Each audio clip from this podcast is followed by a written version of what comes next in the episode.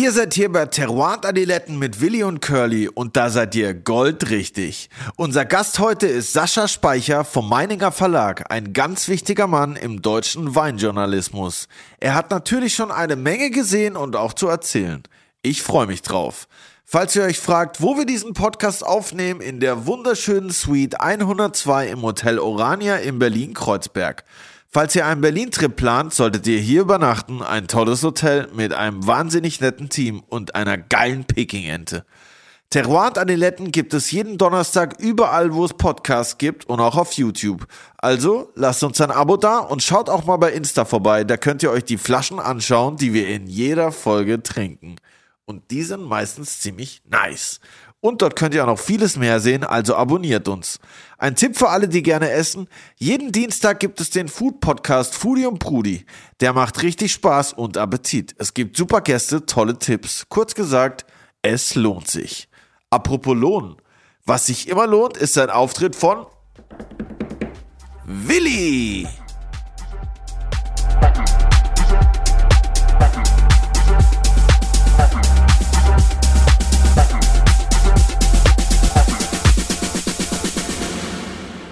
Hey, wann warst du eigentlich mal auf deiner letzten Weinverkostung? Oder warst du überhaupt schon mal auf einer Weinverkostung?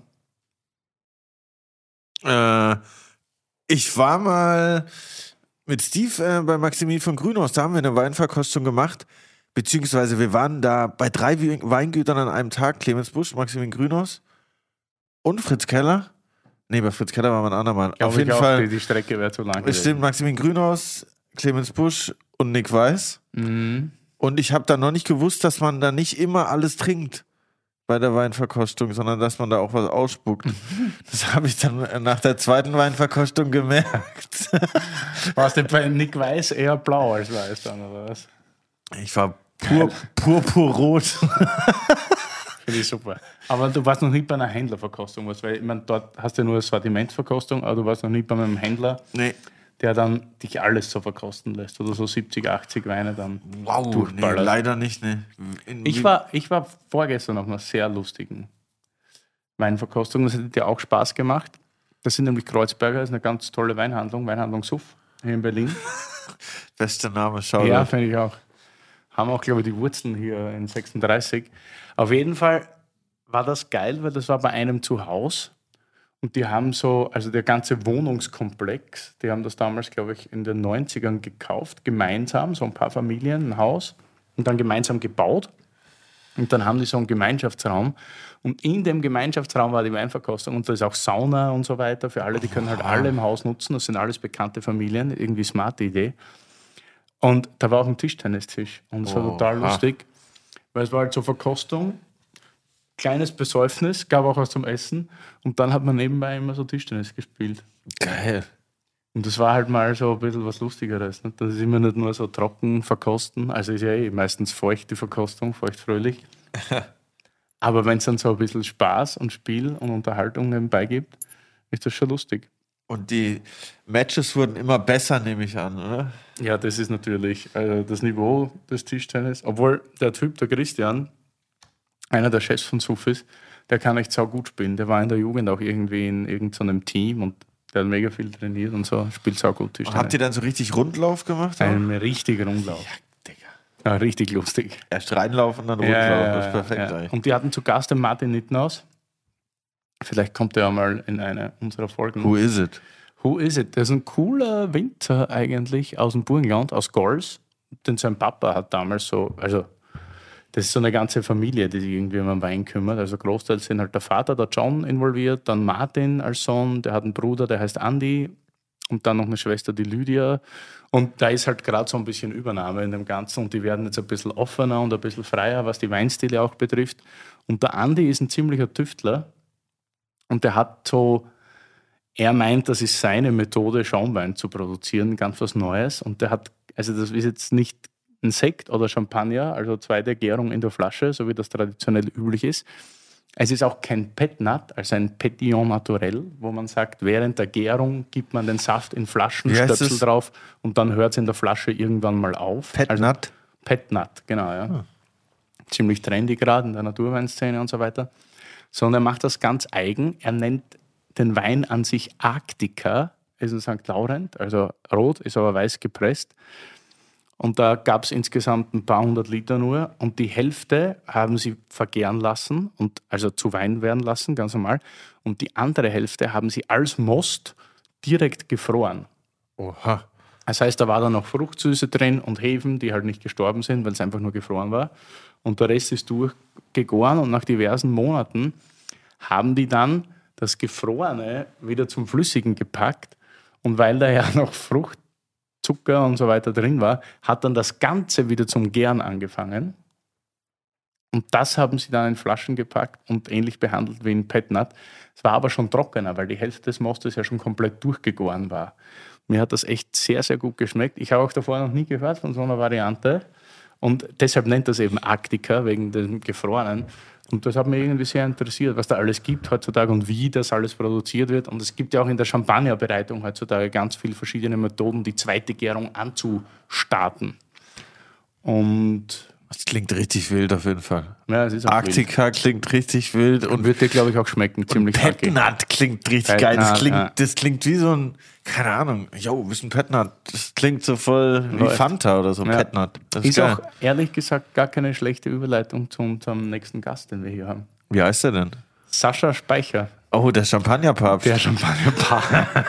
Champa Deutsche Ich habe gesagt, das einfach. sollst du nicht sagen. Deutsche Champagne-Papi einfach. Oha. Ja, der Sascha ist äh, seit langem ein sehr enger und lieber Freund von mir und ich kenne keinen in Deutschland, der besser Schaumwein verkostet wie der. Der ist auch der Hera äh, nicht Herausgeber. Er arbeitet bei Meininger und bringt das Champagner-Magazin heraus oder hat es erfunden, mehr oder weniger. Und das Sommelier-Magazin. Und das Sommelier-Magazin, sehr gut, dass du das sagst. Das werden auch die Themen unseres Gesprächs sein mit ihm und deshalb freue ich mich sehr. Ich mich auch. Pop the Bottles. Pop it, pop it, pop it. Willkommen bei Terroir Adiletten. Und spritz ein bisschen rum. Hi, Sascha Speicher.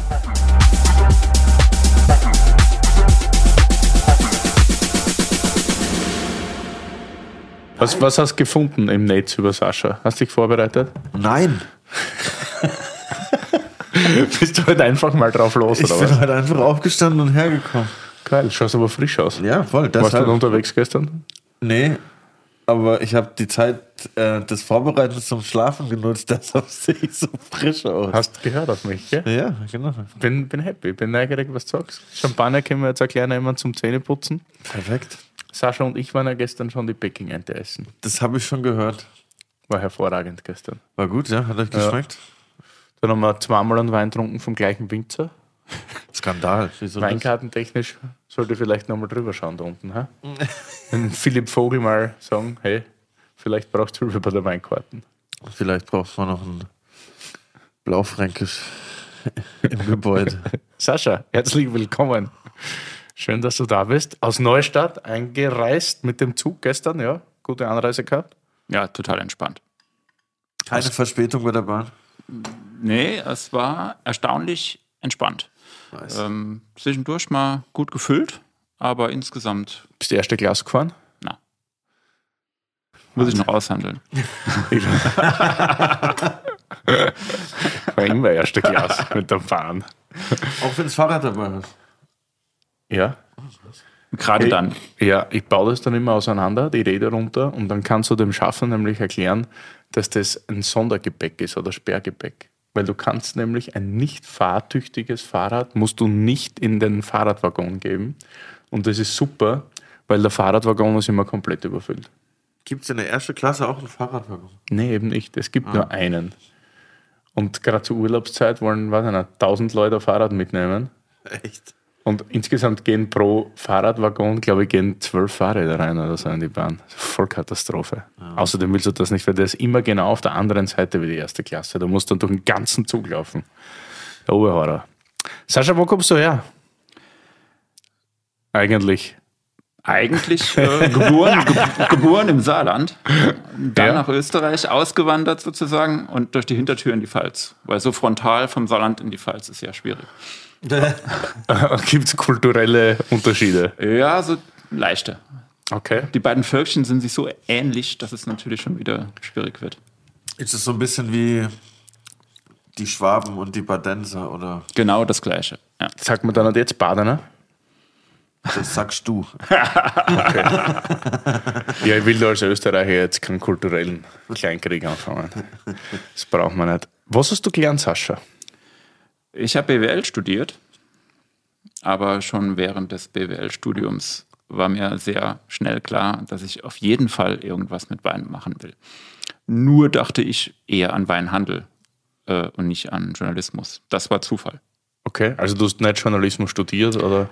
Anschließend, ähm, als ich dann bei Meininger anfing, ähm, damals zu der, zu der Zeit, das war Ende der 90er, äh, wurden alle Leute auf die Journalistenakademie nach Stuttgart geschickt, berufsbegleitend. Und das war dann so ein halbes Jahr.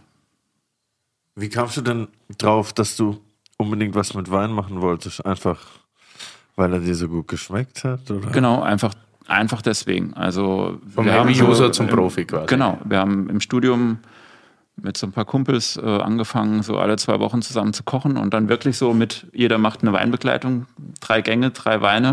Geil. Und irgendwie habe ich gemerkt, okay, das ist genau mein Ding. Und ja, Hast du da schon früh gemerkt, dass du besser oder anders schmeckst als andere? Oder dass du äh, eine andere, wie soll ich sagen, so eine Speicherkapazität am Gaumen hast irgendwie?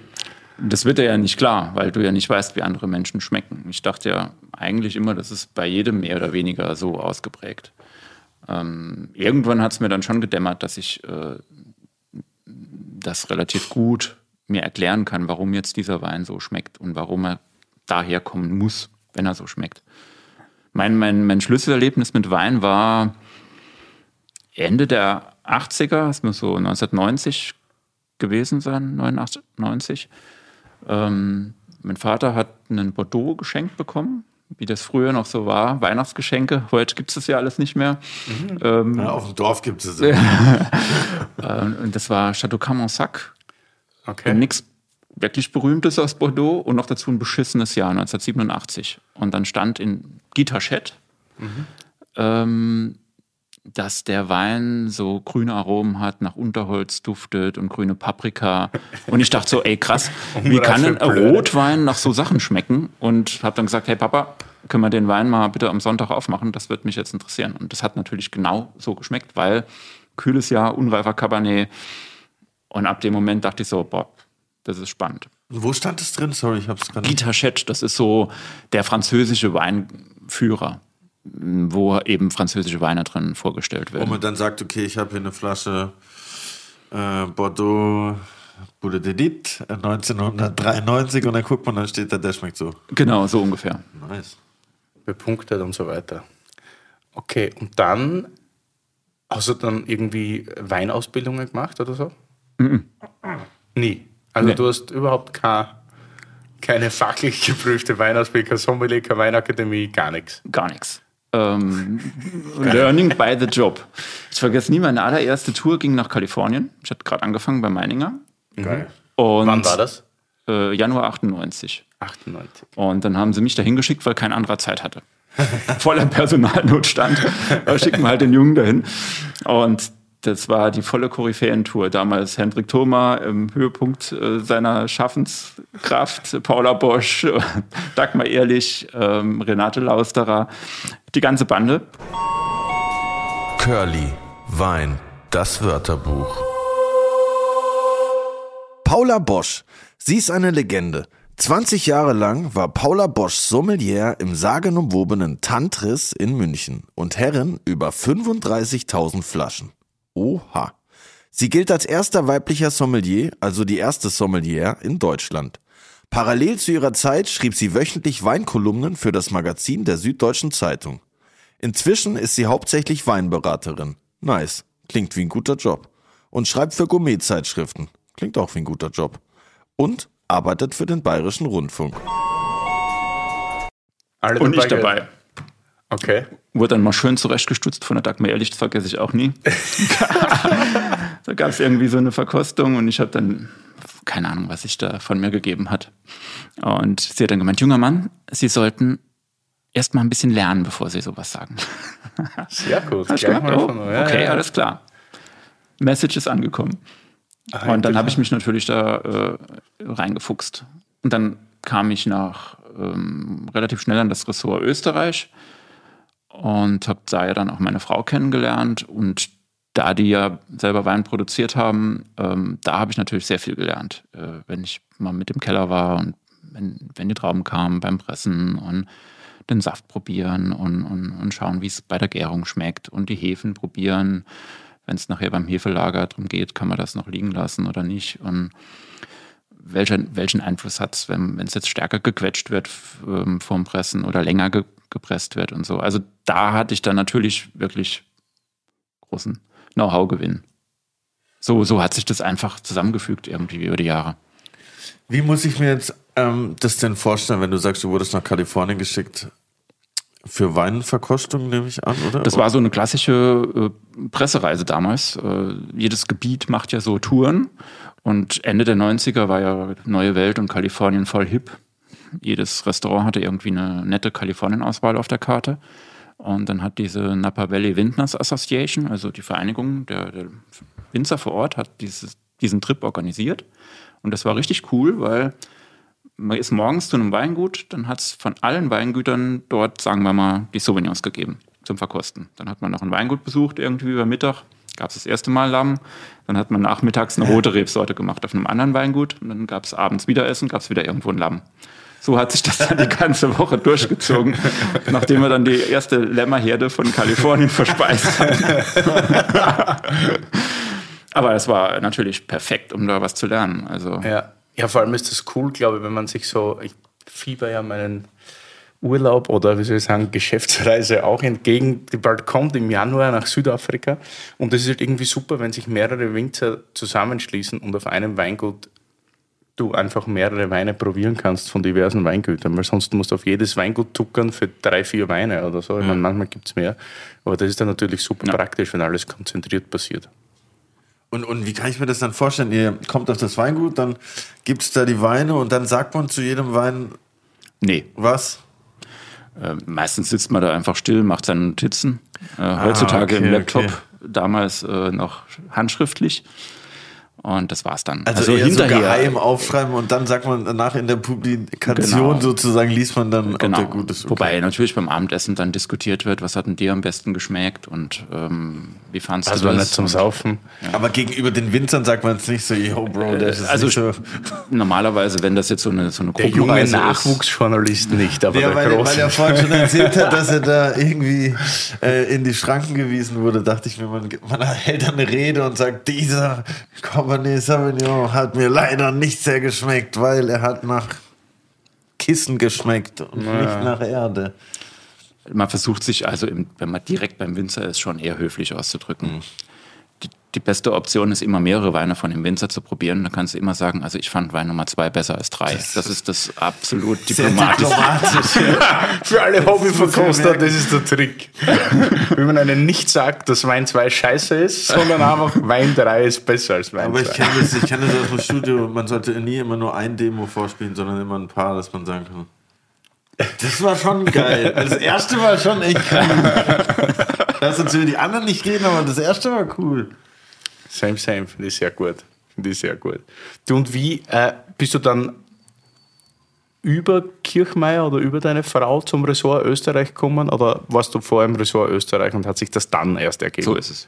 Also ähm, 1999 habe ich zum ersten Mal in meinem Leben meinen Fuß auf österreichischen Boden gesetzt, außer als Pinkelpause auf dem Weg nach Südtirol zum Skifahren. Okay. also ich hatte mit Österreich nichts am Hut als Weinland, aber auch da, die haben damals ein junges Gesicht gesucht, äh, weil es immer die gleichen waren, die über Österreich geschrieben haben. So viele gab es ja nicht. Es gab ja auch noch keine sozialen Medien oder so. Also es gab halt drei, vier Weinpublikationen, heißt drei, vier Journalisten, die über Österreich geschrieben haben. Und dann hieß es, äh, ah, wir bräuchten mal ein neues Gesicht. Und dann war wieder so ein Fall, Herr Speicher, machen Sie das mal. Und dann haben sie mich äh, ins Weinviertel geschickt, im Januar auch. Ein Jahr später, also 99. Okay. Und ich dachte so, das war eine krasse Tour. ähm, abends angekommen in Wien, 17 Uhr, schon dunkel, fahr da hoch und denk so, ey, pff, sind wir jetzt schon in Tschechien? Oder das, das sah äh, so ähm, ein Zeitsprung. Also äh, es sah halt aus wie in den 70ern noch teilweise. Die, die, die Beleuchtung der, der, Orte war noch sehr moderat und ähm, da das alles so Langhöfe waren, sind ja eigentlich meistens, gehen die nach hinten. Das heißt, vorne hat man nur die zwei Fenster und das Hoftor. War alles finster meistens. Und äh, im Weinviertel gab es damals noch diese Weinkeller im Löss. Mhm. Noch so mit den Münzen an der Decke. Ja, ja, ähm, ja. Wieso Münzen an der Decke? Es ist ja feucht in dem Weinkeller. Da bildet sich so eine Art Schimmel und in den Schimmel kannst du die Münzen reindrücken. Das war so ein das hat halt dann einer angefangen, alle haben es nachgemacht. Und irgendwann war der Keller voller Münzen an der Decke. Und also es war super cool. Und damals noch äh, wirklich ganze Woche, 20 Weingüter, übernachtet im Ponyhof. Sehr lustige Tour. Aber das war der Einstieg. Und ein Jahr drauf war dann Burgenland. Und dann anschließend, dann auch und anschließend war, war wie Vinum. Ah, okay, und ja. ähm, meine Frau hat gemeint, ich würde sie mit einem super plumpen Anmachspruch ähm, anmachen, aber das war tatsächlich eine empirische Studie. Ich war im Burgenland Ende 20 und äh, alle meine Studienkumpels und Mädels, äh, da hatte noch niemand Kinder oder vielleicht die allerersten. Und dann kam ich ins Burgenland und die jungen Winzer und Winzerinnen 20, 21, 22 hatten alle irgendwie schon Kinder. Oder oh, viele. Ich dachte so, hm, seltsam, also sehr äh, unterschiedlich zu dem, was ich so kenne.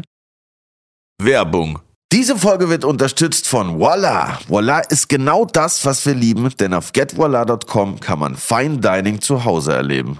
Wie funktioniert das, Willi? Es funktioniert so. Voila tut sich mit den besten Restaurants in Deutschland zusammen, auch mit diversen Sterne-Restaurants und Tastemakern, wie zum Beispiel das Dim Sum Haus in Hamburg. Das Coole daran ist, ihr könnt nicht nur aus der eigenen Stadt bestellen, sondern aus ganz Deutschland. Vielleicht habt ihr bei unserem anderen Podcast Foodie und Brudi die Folge mit Stefan Henschel vom Cookie Stream gehört. Wenn nicht, jetzt nachholen. Wenn du jetzt zum Beispiel in Augsburg oder St. Peter-Ording Lust auf ein Menü von Cookie Cream hast, einfach bis Mittwoch vorbestellen und das Menü wird dir am Freitag geliefert, frisch zubereitet und gekühlt, mit Anleitung zum Aufwärmen und allem drum und dran. Überall hin, an jede Haustür. Außerdem gibt es bei Voila hervorragend schmatzige Weihnachtsmenüs. Ich habe mir die gerade mal angeschaut auf getvoila.com. Oha, die habe ich auch gecheckt. Sieht so nice aus. Diese Peking-Ente. Oder da gibt es auch Menü mit Hamachi, Topinambur, Gänsebrust und einem krassen Dessert. Ich habe übertrieben Bock drauf jetzt schon. Weihnachten kann definitiv kommen. Und das Beste, ihr bekommt von uns den Code FOODIE15. Damit bekommen Erstkunden 15 Euro Rabatt ohne Mindestbestellwert. Das Geile daran ist, es ist nicht nur für Feiertage, lieber Curly. Uh -uh. Get Voila ist for every day, weil wir machen ja auch nicht nur zu Weihnachten die richtig geilen Pullen auf. Sondern every day. Also geht auf getvoila.com und bestellt euch die besten Menüs. Benutzt den Code FOODIE15 für 15 Euro Rabatt. Home Fine Dining mit Voila. Getvoila.com. Werbung Ende. Und dann kam ich zur Vivinum und dann lief mir meine jetzige Frau über den Weg und dann habe ich sie gefragt, hey, hast du eigentlich auch schon Kinder? das war der Erstkontakt. Das war der Erstkontakt, ja. Sehr gut. Na gut, dann verstehe ja. ich Christine.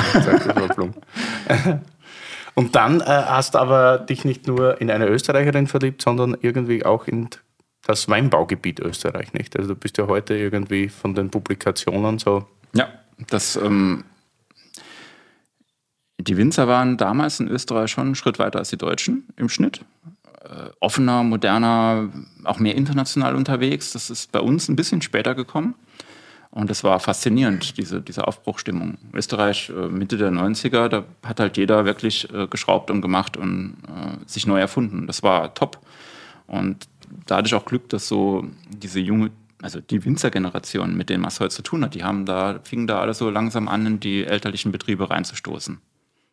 Demens, Prieler, alles, diese ganzen Weingüter, ja, da war der Generationswechsel gerade so am sich anbahnen. Und jetzt geht es mir so, dass ich schon wieder bei den Alten bin. Jetzt ja, kommen ja, schon die ersten kenne, Jungen kenne, und ja. das ist dann echt schwer, da wieder den Draht zu dem Jungen zu kriegen, wenn du quasi 20 Jahre relativ eng mit der älteren Generation zusammen das gemacht hast. Okay, da kann ich jetzt nicht auf das Weingut gehen und sagen, hey, lass mal, ich gehe mal zu deinem Sohn oder deiner Tochter. Das, äh, Schwierig, gell? Ja, und damals hatte ich eben das Glück, dass da der erste Generationswechsel ähm, eben mir in die Karten gespielt hat. Mhm. Und ich war echt fasziniert von, von dem Weinland. Bin es bis heute.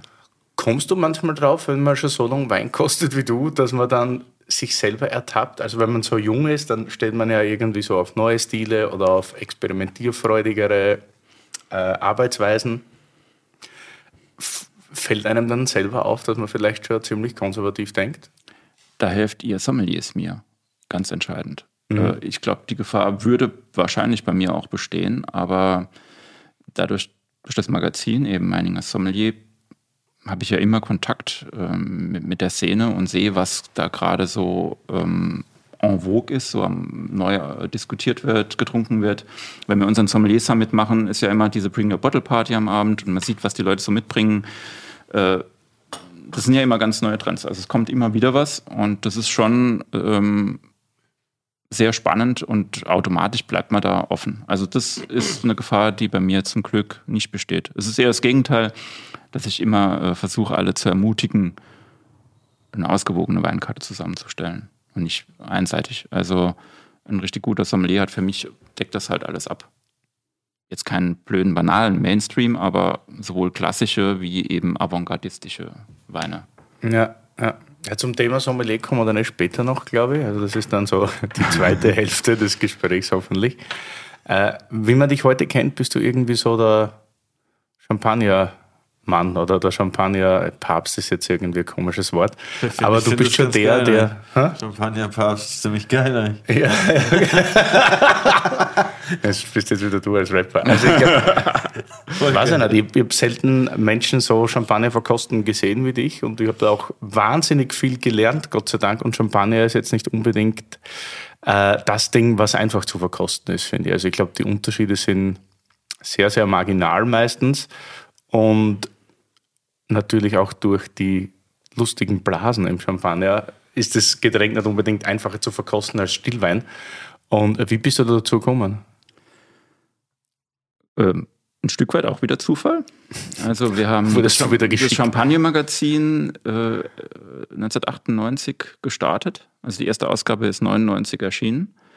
Und ich ähm, als gebürtiger Saarländer, also von meiner von der Haustür, von meinem Elternhaus bis Autobahnabfahrt Ras waren das genau eine Stunde 55 Minuten. Also bei, bei, genau. bei, bei, freier Fahrt, weil das bin ich wirklich oft genug gefahren, die Strecke. Das konnte man gut timen, weil in Frankreich ist das Autobahnfahren ja so teuer, dass das ähm, dafür immer staufrei ist, außer wenn gerade Ferienzeit ist Richtung Süden. Und so war ich natürlich relativ oft in der Champagne und auch zum Mountainbiken, eins meiner weiteren Hobbys, ähm, bin ich mal mit einer Gruppe Freunde hingefahren. Und das ist dann zeitlich zufällig zusammengefallen, eben mit dieser Initiative, wir machen ein Champagner-Magazin. Und auch da hieß es wieder, Herr Speicher, Sie waren ja gerade in der Champagne, dann könnten Sie das doch übernehmen. ähm, und ich hatte zu dem Zeitpunkt nicht viel Ahnung von Champagner, außer dass ich es ab und zu getrunken habe. Das heißt, im ersten Champagner-Magazin habe ich die Basics erklärt. Es gibt Champagnerhäuser, Genossenschaften, Winzer. Es gibt Chardonnay, Pinot Noir, Meunier. Es gibt die Côte de Blanc. Es gibt die Montagne de Reims. Es gibt das Valais de la Marne. Und dann als viertes noch die Côte de Bar im Süden, Richtung Burgund. Also das war so, so wirklich wie, basic. Ja, so wie unser Podcast. Aber das, das war für so mich wie ein Autonormalverbraucher. Ja, das, aber das sind natürlich die, ja, darum geht es im Endeffekt. Ne? wenn man das mal verinnerlicht hat, und dann noch ein bisschen weiß, okay, Valais de la Marne, da gibt es überwiegend eben den Meunier, dann kannst du die Rebsorten noch zusortieren. Côte de Blanc gibt es den Chardonnay, Montagne de Reims gibt es den Pinot. So entwickelt sich das weiter, Step by Step. Und damals hat es ja auch in der Champagne erst angefangen, zum Beispiel diese ganzen Einzellagengeschichten oder Brut Nature und, und das, das, kam da alles erst. Also als ich anfing, gab es einen klassischen Brut dann gab es das gleiche nochmal mit mehr Süße, heißt Demisec. Und dann gab es ein Rosé. Und dann gab es ein Vintage und manche hatten noch eine Prestige Cuvée. That's it. Ich muss mal kurz eine Dummy-Frage stellen. Was ist denn der Unterschied zwischen äh, Champagner und Cremant? Ähm, Cremant ist eine Herkunftsbezeichnung für französische Schaumweine außerhalb der Champagne. Also alles außerhalb von der Champagne. Sozusagen. Aber nach klassischer Methode heißt zweite Gärung in der Flasche. Das wiederum unterscheidet Cremant oder Champagner von Prosecco, der okay. im Tank die zweite Gärung macht. Ähm, was gelernt. Ja. Und diese Cremants, äh, ähm, früher war diese Bezeichnung Cremant auch in der Champagne geläufig, nämlich für Champagner mit ein bisschen weniger Druck. Ah, die hat man dann Cremant äh, genannt, zum Beispiel ganz bekannt äh, von Mumm. Mhm. Der hieß äh, früher äh, Cremant, de Cramont Also ähm, weniger Druck und Gramont ist ein Ort in der Champagne. Ah. Später hieß er dann Mum de Gramont, als dieses Cremant verboten wurde in der Champagne als Bezeichnung, weil es immer eben, weil es nicht geschützt war und auch außerhalb der Champagne verwendet wurde. Und ähm, ja, es gibt auch heute noch ein paar Champagner, die mit ein bisschen weniger Druck produziert werden, aber die werden halt nicht mehr als Cremant bezeichnet. Also Cremant kommt meistens aus dem Burgund, aus dem Elsass oder genau. von der Loire. und es sind im, zum Beispiel im Burgund auch exakt die gleichen Rebsorten. Chardonnay und mhm. Pinot Noir. Ähm, Im Elsass sieht es natürlich anders aus. Und auch in der Loire sieht es ein bisschen anders aus. Wie wichtig ist Champagner am deutschen Markt? Als ich mit dem Champagner-Magazin anfing, Ende der 90er, haben wir 20 Millionen Flaschen Champagner getrunken in Deutschland zu einem Ihr alleine. Wir in Deutschland, ja. zu einem unsäglich niedrigen Preis im Durchschnitt von, ähm, also damals gab es den Aldi Champagner für 13,99 Mark, glaube ich. Stabil, würde ich sagen. Jetzt sind es halt Euro. Ja, lol. Ähm, also die Menge ist zurückgegangen ein Stück weit. Jetzt sind wir bei 12, 13 Millionen Flaschen. Der Preis ist dafür hochgegangen, die Qualität natürlich auch. Das ist so circa, wenn ich laut Adam Riese, wenn ich jetzt richtig rechne, ist das ein Glas Champagner pro. Stimmt. In etwa. Bei dir in der Freundschaft, man. nee, aber wenn du das aufrechnest, nicht bei, bei 80 Millionen Einwohnern, sondern so, also, also ziehen Gläser raus aus der Flasche. Champagner ja, verteilt sagen, das ganze Land verteilt, trinkt man im Jahr ein Glas Champagner. Das ist nix. Also gerade bei Champagner ist der Begriff Heavy User sehr angebracht. Es gibt so ein ist tatsächlich eine so, Fangemeinde, die den Großteil des Champagners trinkt. Jetzt muss man aber auch äh, diese Importstatistiken richtig lesen. Kleinimporte, Kleinmengen werden da nicht mitgerechnet. Und wenn jetzt also zum Beispiel einer zwei Kisten bei einem Winzer kauft und mitnimmt, tauchen die nirgends auf. Oder wenn jetzt selbst ein Händler bei einem Winzer eine kleine Menge einführt, ist die auch nicht in der Statistik drin. Insofern ist der Markt größer als diese 12 Millionen Flaschen. Aber es hilft ja nichts, es wird halt nicht erfasst. Insofern muss man mit der Zahl arbeiten, die offiziell da ist. Und die ist sehr stabil über die letzten Jahre, weil einfach diese Menge, die im Discount oder im Lebensmittelhandel verkauft wird, stabil ist. Oder was in Clubs und Diskotheken getrunken wird. Aber dieses äh, in Weinbars, zu Hause, eben die Leute, die wirklich gern Champagner trinken und die dann auch äh, hinfahren und Champagner kaufen, das ist nicht in der Statistik. Wusstet ihr, dass Drake auf Insta Champagne Puppy heißt? By the way? Nein, wusste ich nicht. Jetzt weiß es. Und ähm, wo ich gerade bei Drake bin, was ich auch äh, aus Rapper-Champagner-Sicht äh, mal anmerken muss, da gab es ja auch irgendwie, also jetzt ist es glaube ich so ein bisschen zurückgegangen, aber so Anfang 2000er, diese ganze Crystal, Ace of Spades äh, Geschichte, die. Sag's nochmal Kristall bitte. Kristall halt. Curly. Wein, das Wörterbuch. Röderer Kristall. Ja, das ist der Name, den kenn sogar ich. Kristall ist die Cuvée de Prestige des Champagnerhauses Röderer, also sozusagen Top of the Pops dieses Herstellers. Kristall wurde im Jahre 1876 für den russischen Zaren geschaffen. Der hatte nämlich eine Vorliebe für die Weine von Louis Röderer und gab den Auftrag für eine besondere Cuvée. Vielleicht die erste VIP Limited Edition der Geschichte. Nice. Kristall wird nur in großen Jahren produziert. Er besteht zu 40% aus Chardonnay und zu 60% aus Pinot Noir. Warum alle Rapper und Promis Kristall so geil finden, ist natürlich die pornöse, durchsichtige Flasche. Die haben ja eh keine Ahnung, wie der schmeckt. Zumindest die meisten. Damit der Wein trotzdem vor Licht geschützt ist, das ist nämlich der Grund, warum Weinflaschen normalerweise grün sind, wird er mit einer UV-filternden, transparenten Folie geliefert. Oha. Kristall. ja, Digga. Die da in den ganzen Rap-Videos zelebriert wurde und Jay-Z hat ja dann auch äh, sich da eingekauft, wenn genau. ich richtig informiert bin. Inzwischen hat er das gewinnbringend wieder verkauft. Ja, ja, aber hallo. Und irgendwie hat ihn ja der Gründer von äh, Röderer, glaube ich, irgendwie krass gehatet, weil die immer die, die Champagner in den Rap-Videos so verschüttet haben genau. gefühlt und dann hat er sich die Konkurrenz gekauft hat, oder Ace of Spades. Also die, die Story ging so, ähm, dieses, genau, Rumspritzen mit Champagner ähm, hat natürlich den, äh, speziell dem Herrn Rousseau nicht so gefallen, weil der echt äh, versucht, ein sehr, sehr hochwertiges Produkt zu machen. Und ähm, hat dann, wurde auf darauf in einem Interview angesprochen und hat dann in dem Interview gesagt, naja, was soll man machen? Man kann sich seine Kunden halt nicht aussuchen. Das wiederum ähm, hat der Szene nicht gefallen. Ja, ja. Und daraufhin gab es angeblich, übrigens, das wäre ja meine Frage an dich nachher, aber jetzt sind wir schon dabei. Äh, dann gab es halt so einen quasi Boykott von Kristall und dann ist mal umgestiegen auf ähm, of Spades. Ja. Mondebrignac, ne? Ja. Genau. Und das ist auch eine witzige Geschichte. Ähm, das wurde ja produziert von dem Champagnerhaus Cartier. Und die hatten auf einmal immer so eine mega Nachfrage aus Nizza oder Cannes. Ich glaube Nizza oder Monaco, ja genau. Ja. Jedenfalls haben die dann irgendwann angerufen und gesagt, sag mal, wieso bestellten ihr jetzt die ganze Zeit hier 600 Flaschen von unserem Champagner? Und dann haben die eben mit der Sprache rausgerückt und dann haben sie halt mal den direkten Kontakt zu Jay-Z aufgenommen und der hat dann gleich gesagt, ey cool, Kau kauf ich. Der hatte, dort, der hatte dort Videodreh und die haben so viel Champagner bestellt von dem, ja. Und das ist ja nicht unbedingt günstig. Und dann haben die gefragt, was los ist. Und somit hat er sich dann entschieden, bevor er immer wieder eine Palette zieht, eventuell gleich das Haus zu kaufen. und dann gab es Ace of Spades auf einmal in Pink mit Rihanna im Boot und, und dann hat sich auch der Pink Ace of Spades gut verkauft. Stabiler Move, würde ich sagen. Klingt gut ab, ja. Schmeckt dir das, Sascha? Also am Anfang war es echt Porno. Ja. Ähm, der, der, der, der Gag war ja im Prinzip nur, es war im Prinzip ein Champagner, ein klassischer Champagner von eben diesem Haus Cartier, nichts zu tun mit Cartier-Schmuck.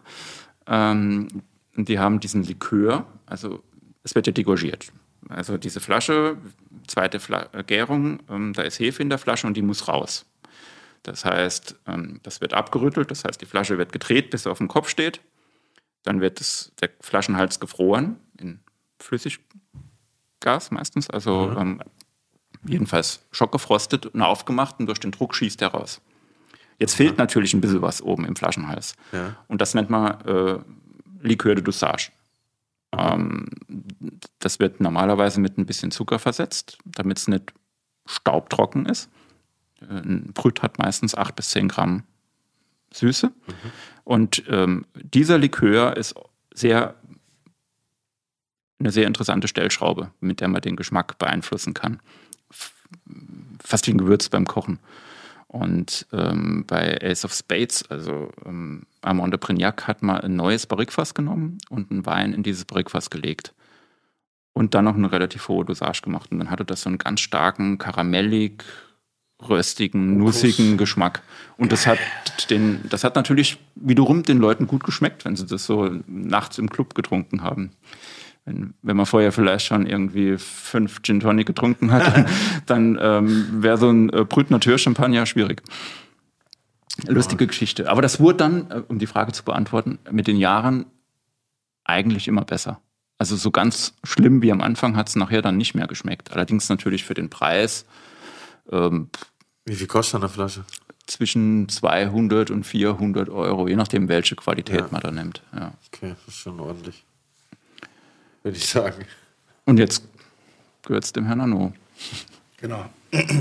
Aber es ist ja auch so, also gerade beim Champagner gibt es ja wahnsinnig viel Stilrichtungen und ich glaube auch in den letzten Jahren hat sich da einiges getan. Also was auch wieder äh, so eine Stilfrage ist. Also will man heutzutage Winzerchampagner? Darauf kommen wir vielleicht auch gleich zu sprechen. Will man Champagner von großen Häusern? Trinkt man eher süß und opulent? trinkt man lieber sehr karg und fast weinigen Champagner und so weiter und so fort.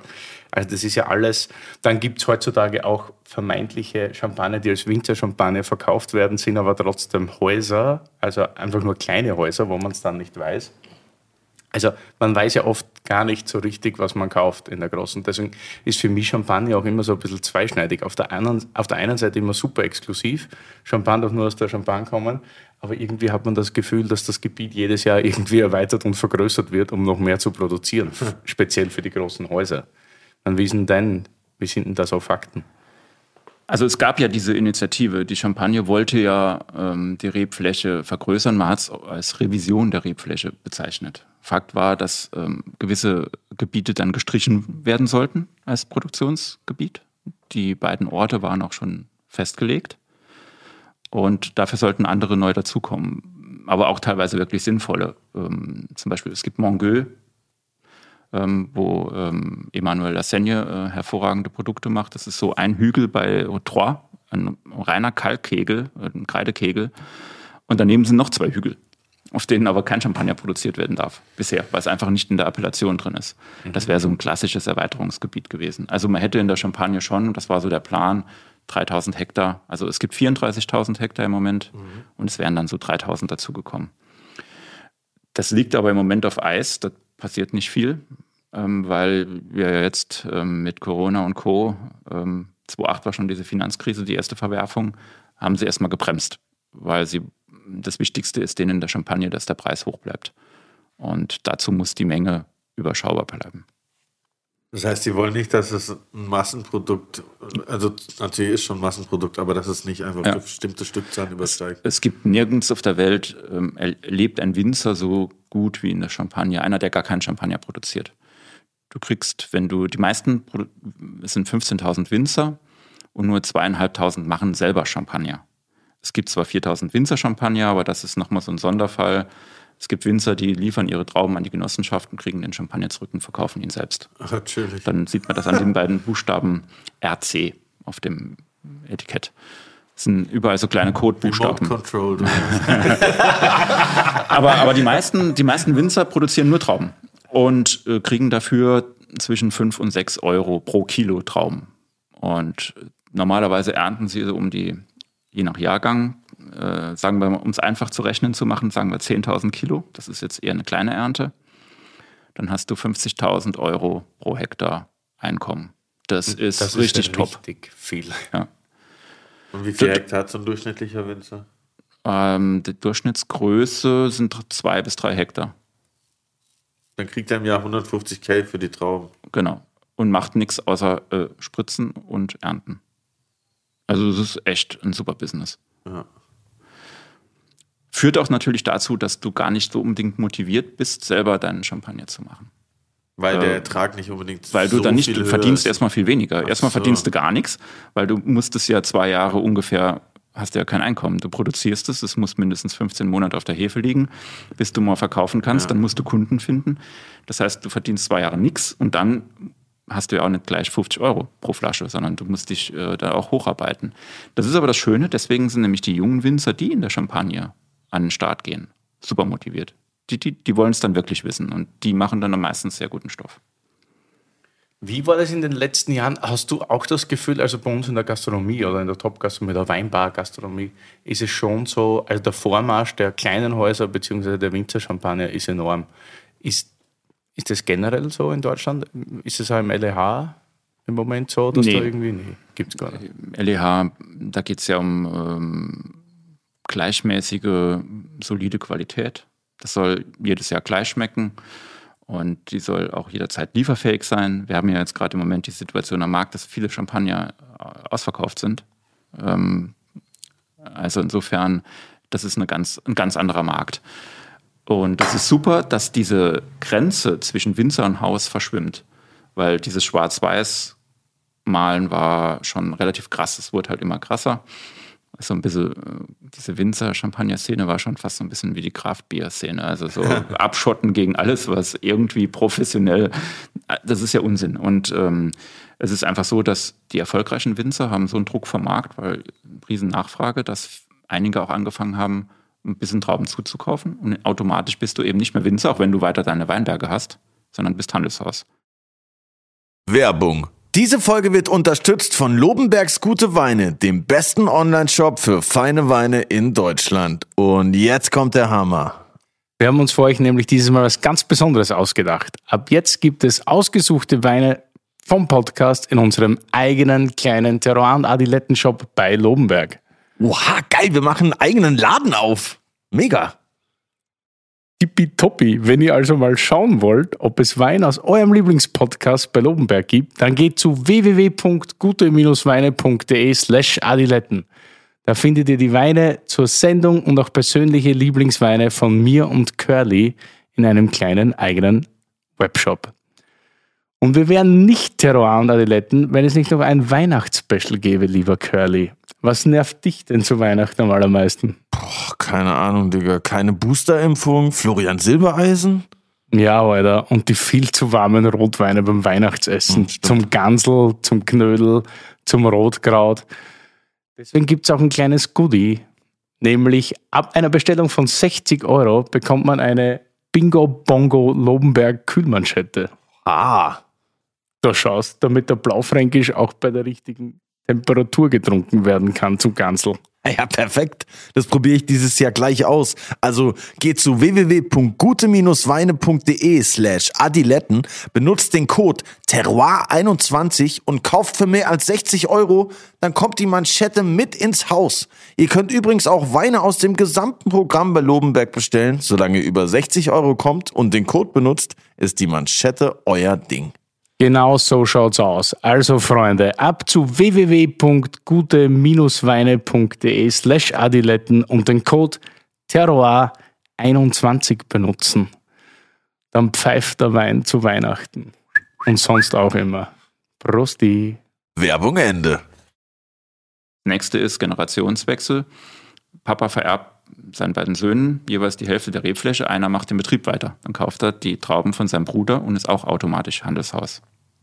Okay. Also, und, und so werden immer mehr Winzer-Champagner zu Handelshaus offiziell. Man sieht das eben an diesen Buchstaben. Bei einem Winzer steht unten Récoltant Manipulant, also RM, zwei Buchstaben, und beim Handelshaus NM. So kannst du es immer eigentlich unterscheiden. Das ist immer unten auf dem Etikett. Was hast du gerade gesagt? LEH? Oder was? Lebensmittel-Einzelhandel. Einzelhandel. So, Supermarkt. Dachte, Rewe, Rewe, Rewe, Aldi, Lidl und so weiter. Ich sage jetzt auch noch, ich gehe in LEH später. Soll ich dir was aus dem LEH mitbringen? Super ja. smarte Talk hier. Stimmt. Das war äh, kurzer, kurzer ähm, Ausrutscher. In die, ja, alles gut. Wir machen ja auch so ein Magazin für den Handel. Das heißt Weinwirtschaft und da geht es natürlich ganz stark um, um, sowas. Und so Ausdrücke, die hast du dann so drin, dass du die. Oh, Stimmt, ja. Sollte man vielleicht für Curly auch mal abonnieren hier. Den Meininger. ganz gut. Ja, klar. Ein bisschen zum Dazulernen. Aber man sieht es zum Beispiel super, diese, diese neuen Champagner, die auf den Markt drängen. Wir machen deswegen jetzt zum ersten Mal nächstes Jahr 100% Champagner, wie die Finest 100. Gibt es jetzt dann in München im nächsten Jahr im Juni 100% Champagner.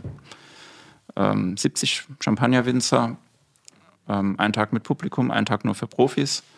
Und da sieht man dann wirklich diese ganze Vielfalt von den ganz kleinen Winzern, die gerade gestartet sind und dann auch verkaufen wollen, direkt an Endverbraucher. Und dann eben die, die super gefragten, die ähm, eben limitierte Mengen haben und das auf die Märkte zuteilen. Super interessant. Sicher fordernd zum Kosten wahrscheinlich, nicht? Weil wann verkostet man schon mal 70 Champagner hintereinander? Aber Girlie, wann war dein letztes Champagner-Erlebnis? Boah. Ah! Äh, wo Steve den Dompi dabei hat. Ah, stimmt, ja. Von 1987. Das war krass. 87 ja, Dom Perignon. Apropos Dom Perignon, ist ja gleich eine super Überleitung zum nächsten Thema. Es gibt ja da diese, wie soll ich sagen, ich nenne es immer das Imperium. LVMH zum Beispiel. Also man hat ja so ein bisschen in der Gastronomie das Gefühl, dass sie überhaupt nur noch am Markt sind, weil du halt irgendwie einen super Deal mit denen hast. Naja, sie haben ja auch Sachen im Sortiment, die toll sind. Ja, die da wären. Krug zum Beispiel. Krug zum Beispiel, ja gut, ein eigenes Haus. Ja. ja. Okay. Aber also mich fasziniert das immer, dass sie so ein perfektes Marketing haben, also ich will da jetzt nicht irgendwas schlecht reden oder so von mhm. der Qualität des Getränks etc. Aber mich fasziniert halt immer, wie die das schaffen, vom Marketing und vom Branding immer dieses Gefühl der Exklusivität einem zu geben, also den Kunden und so weiter. Meine, die haben immer perfektes Product Placement, in jedem Blockbuster ist irgendwo eine Flasche Veuve Clicquot oder, oder eben Dom Perignon rumstehen. James Bond hat auch einiges dazu. Ich war gestern drin. Äh, wo drin? Im neuen James Bond. Ja, und welchen Champagner? Aber da wurde ja Bollinger getrunken. Ja, richtig. Echt, habe ich nicht Aber das war immer die Streiterei bei James Bond, nicht? Am Anfang war es Dom Perignon ja, genau. mit Sean Connery und irgendwann ist es geswitcht, weil die Produktionsfirma von James Bond mit der Besitzerfamilie von Bollinger sehr befreundet ist. Dadurch kam dieser Move von. Und Angelus gibt es übrigens auch immer. Ist aber kein Champagner, sondern ein Bordeaux. ja, aber wird seit Casino Royal immer getrunken. Was trinken die? Bollinger? Angelus. Okay. Angelus geschrieben. Genau. Ziemlich cooler. Komm, bestell ich mir mal. Ja. Du, und äh, wenn wir jetzt auch so von Stilen oder nicht, vielleicht von mir jetzt mal die dumme Frage, warum wird in Deutschland immer Cremant bestellt und nicht Sekt und nicht Champagner? Ist das so? Ja. Also mir fällt das extrem oft auf. Ich glaube, das ist immer so irgendwie das intellektuelle Publikum oder das Publikum, das intellektuell sein will, weil Cremant sich ja so super anhört. Ja, und so ein Zwischending halt. Genau, es ist. Es ist nicht das. Ja, er will halt nicht den Champagner, Ja, naja, genau. eigentlich will er den Champagner nicht bezahlen. Genau. Und Will an- aber bei auch Sekt denkt er an. Rotkäppchen. Ja, genau, deshalb. Es ist so ein Mittelding. Sekt, darauf kommen wir ja nachher, glaube ich, auch noch ein bisschen. ähm, Ja, sollten wir auf ist, jeden Fall. Ist ein ganz neues Thema, aber das hat natürlich das begriffliche Problem, dass eben Sekt sowohl diese echt à la Champagne Flaschengärung beinhaltet, wo es in Deutschland äh, super Dynamik gibt gerade. Und auf der anderen Seite eben auch die industriell gefertigten Ja. Sekte. Und da gibt es ja leider keine begriffliche Differenzierung.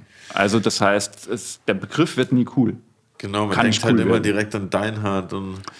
Äh, Man, wird wahrscheinlich irgendwann dann direkt die Erzeuger bestellen. Wird man sagen, ich hätte gerne ein Glas Raumland, ein Glas Krack oder ein Glas Griesel ja, oder ja. so. Also dann, Sekt ist eigentlich ein ziemlich unsexy Wort, das stimmt. Ja. das Wort ist unsexy, deswegen bestellt man dann. Apropos Wort, ich bin irgendwie ziemlich trocken. Gibt es zum. Trinken? Wir haben ja, nix. ey, ich frag mich schon, was Das ist denn los? noch nie. Über eine halbe Stunde reden wir, ohne dass es was zum ich Trinken bin, gibt. Alter. Bin ich hier im falschen Podcast oder? Ich habe extra was gegessen Du hast, schon, du hast sogar schon Obst geholt. Ja. In der Hoffnung, dass es zum Gern anfängt. Völlig unterzuckert, Digga. Ja, und weil ich ja immer irgendwie was bei Willy blind vorgesetzt kriege, wenn ich in die Weinbar reinstolper, darf er das jetzt auch mal blind probieren. Ja. Oha, richtig wild. Nachdem du ja einer der geschätzten Blindverkoster bist. Ich kann jetzt eigentlich nur verlieren, natürlich. Ne? Das ist ja immer das Tolle.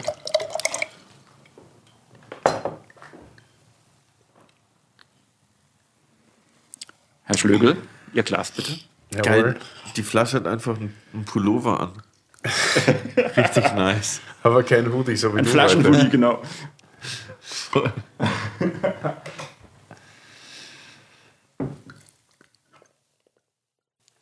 Verkostet ihr immer aus normalen Gläsern oder verkostet du manchmal auch aus, aus so schwarzen Gläsern? Nee, schwarze Gläser haben wir nie. Ist das nur so ein. Das macht man manchmal. Wir machen ja auch so Wettbewerbe für junge Sommeliers und Sommeliere.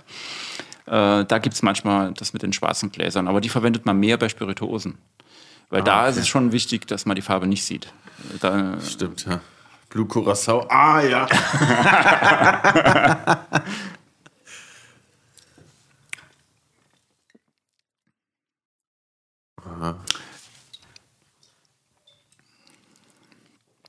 Ja. Ist aktuell auf dem Markt, sage ich nur dazu. Also Ja. nichts, ähm, was irgendwie aus der Aha. Schatzkammer käme. Ähm, einer der für mich besten, die jetzt dieses Jahr so auf den Markt gekommen sind. Ist ja das Spannende, dass es jedes Jahr neue Jahrgänge und neue Geschichten gibt, dass es immer wieder die, die, die Karten neu gemischt werden. Ist das schon so in der Champagne, dass da immer wieder Überraschungen, neue Projekte und so weiter gibt? Klar, ähm, im, im Champagner-Magazin habe ich so eine Art Rubrik, wo ich äh, immer vorstelle, was die gängigen Importeure so neu ins Portfolio nehmen. Und äh, da hatte ich von der Nicola Neumann, äh, Champagner-Charakter, dieses Jahr Ullens zum Beispiel verkostet zum ersten Mal. Also ist ein Belgier, deswegen der komische Name. Okay. Spektakulär, also wirklich super gut. Wo gehen jetzt die Trends hin in der Champagne? Es gibt ja auch immer wieder, also wenn man dein Champagner-Magazin verfolgt, weiß nicht, wer von den Hörern das alles abonniert hat. Ich würde es abonnieren, es ist ein sehr gutes Heft. Äh, wo geht der Trend jetzt hin? In welche Region geht der Trend? Also Zu wir hatten, wir hatten äh, die letzten paar Jahre einen Megatrend, ähm, Valet de la Marne und reinsortige Meuniers. also Meunier Pinot war immer so das ähm, Aschenputtel. Schwarzriesling. Es hieß immer, die Chardonnay und äh, Pinot sind die edlen Sorten und Meunier ist eher so der Ja, Bastard. da brauchst du jetzt nicht lachen, das ist so. Schwarzriesling. Ach so, Ja. okay. Gibt es bei dir da unten, wo du herkommst? Okay. In Deutschland Ja, wird ja auch Schwarzriesling. Uh. Ja, aber Rainer super, super, super Stichwort. hervorragend, ja. Deswegen haben eigentlich die Württemberger ein geniales Potenzial, um hochwertige Flaschengärsekte zu machen, weil die haben nämlich alte Anlagen äh, Schwarzriesling. Und jetzt, wo man ja sieht, wie es ausgebaut werden muss, nämlich mit Holz, und das ist der Clou, Äh, Meunier musst du mit Holz ausbauen. Und dann möglichst ohne Dosage und dann ist das richtig gut. Und das haben die früher nicht mit Holz gemacht. Genau, früher war es halt Stahltank und ähm, der, der Meunier sollte immer die Frucht in die Cuvée bringen. Und das geht zwar, aber das ist dann halt belanglos. Ja, der Sascha Speicher setzt die Messlatte schon hoch beim ersten Champagner. Ja, richtig geil. Finde ich nämlich auch, ja. Also es ist sehr klassisch aus meiner Sicht jetzt. Holz oder nicht Holz? Das hat Holz. Richtig. Ja, das hat auch ein langes Hefelager. Würde Richtig. ich sagen. Ich würde mal sagen, mindestens 70 Monate. So, und der Profi sagt uns jetzt noch was zur Säure. Viel Säure, wenig Säure. Heißt Mallow oder nicht? Also für dich, Mallow ist ähm, ähm, Malolaktische- Milchsäuregärung. Genau, super. Malolaktische Gärung. Ähm, da, wird, da wird normalerweise die Apfelsäure in Milchsäure umgewandelt, damit das nicht so spitz ist. Ja.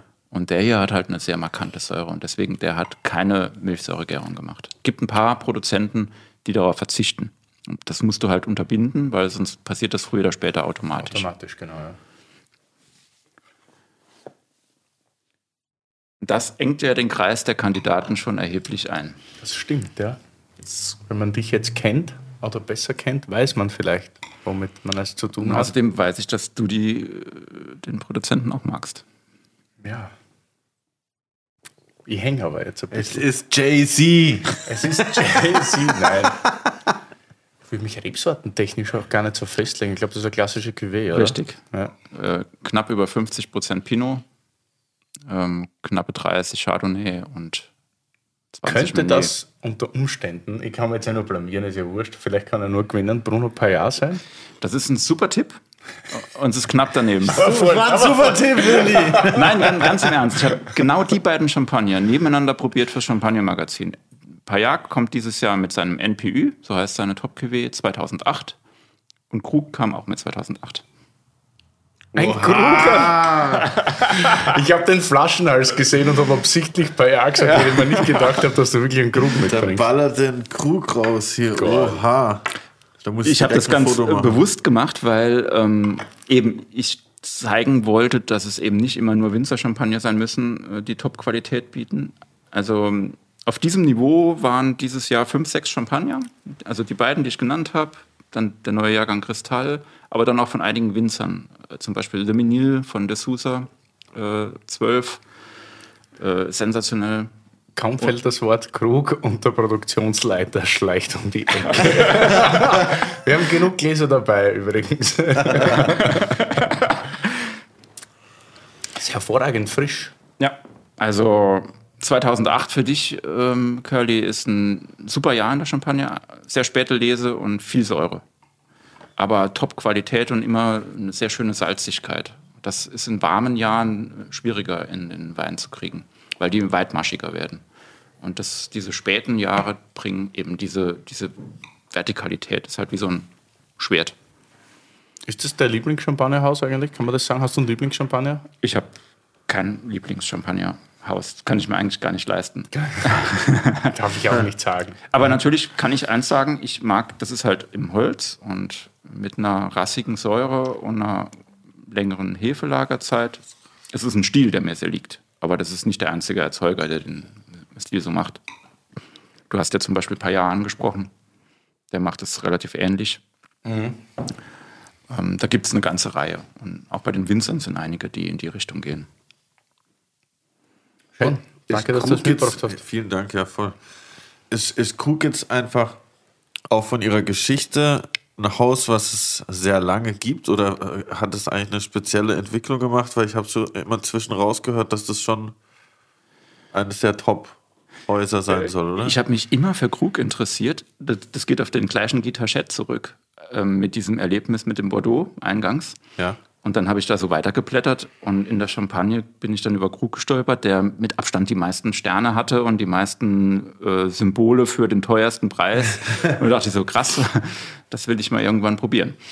Und ähm, das wurde tausendmal verkauft, hat also mehrmals den Besitzer gewechselt, bis es jetzt bei LVMH gelandet ist. War zwischendurch mal bei Remy Cointreau.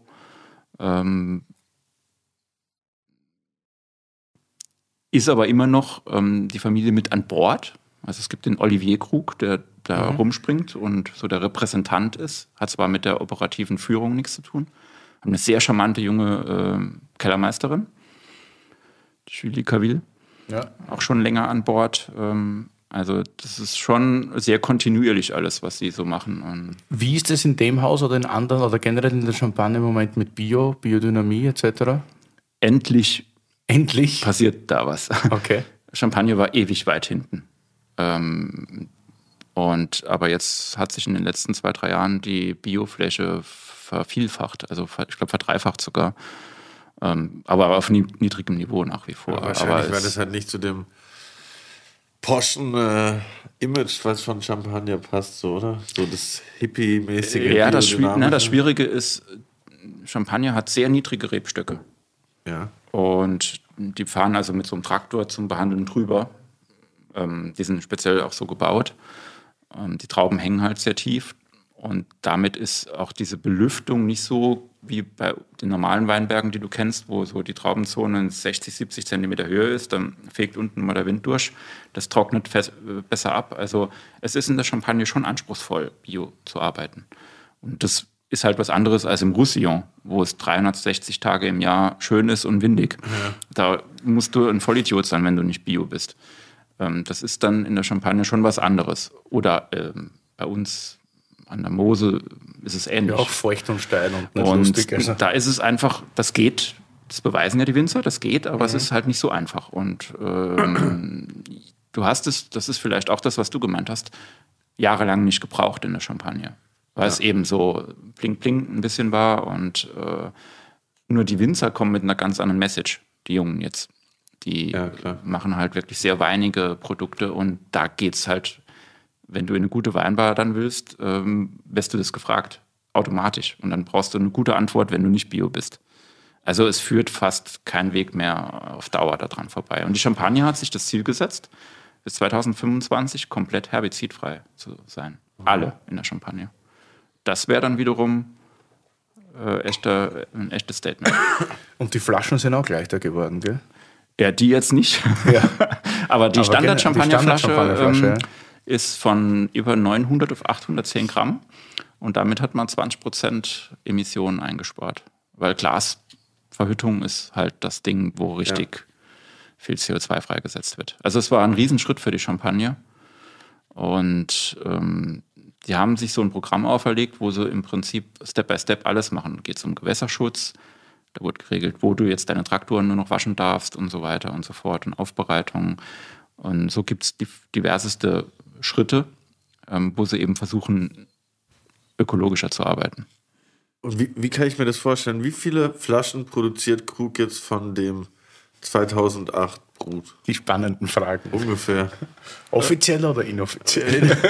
Na, Krug ist ja ein sehr, ein, für ein Champagnerhaus ein sehr kleiner Erzeuger. Die machen so eine knappe halbe Million Flaschen, 500.000. Von jeder Sorte oder Nee, nee, insgesamt? insgesamt.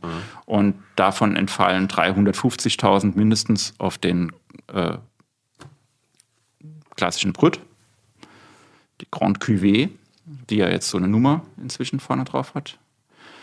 Ähm, und die restlichen sind dann nochmal 130.000 Flaschen. Da ist wiederum der größte Anteil der Rosé.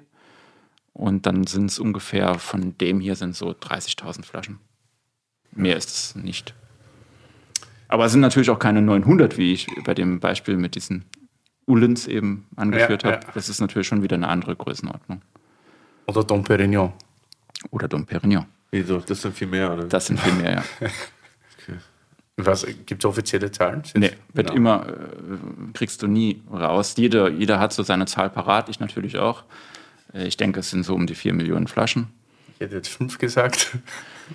Aber Man muss gut. natürlich eins dazu sagen, Dom Perignon hat auch die meisten, mit Abstand meisten spitzen Rebflächen, weil sie ja die Politik verfolgt haben, immer irgendwelche Marken zu kaufen, nach ein paar Jahren die Marken wieder zu verkaufen, aber die Weinberge zu behalten.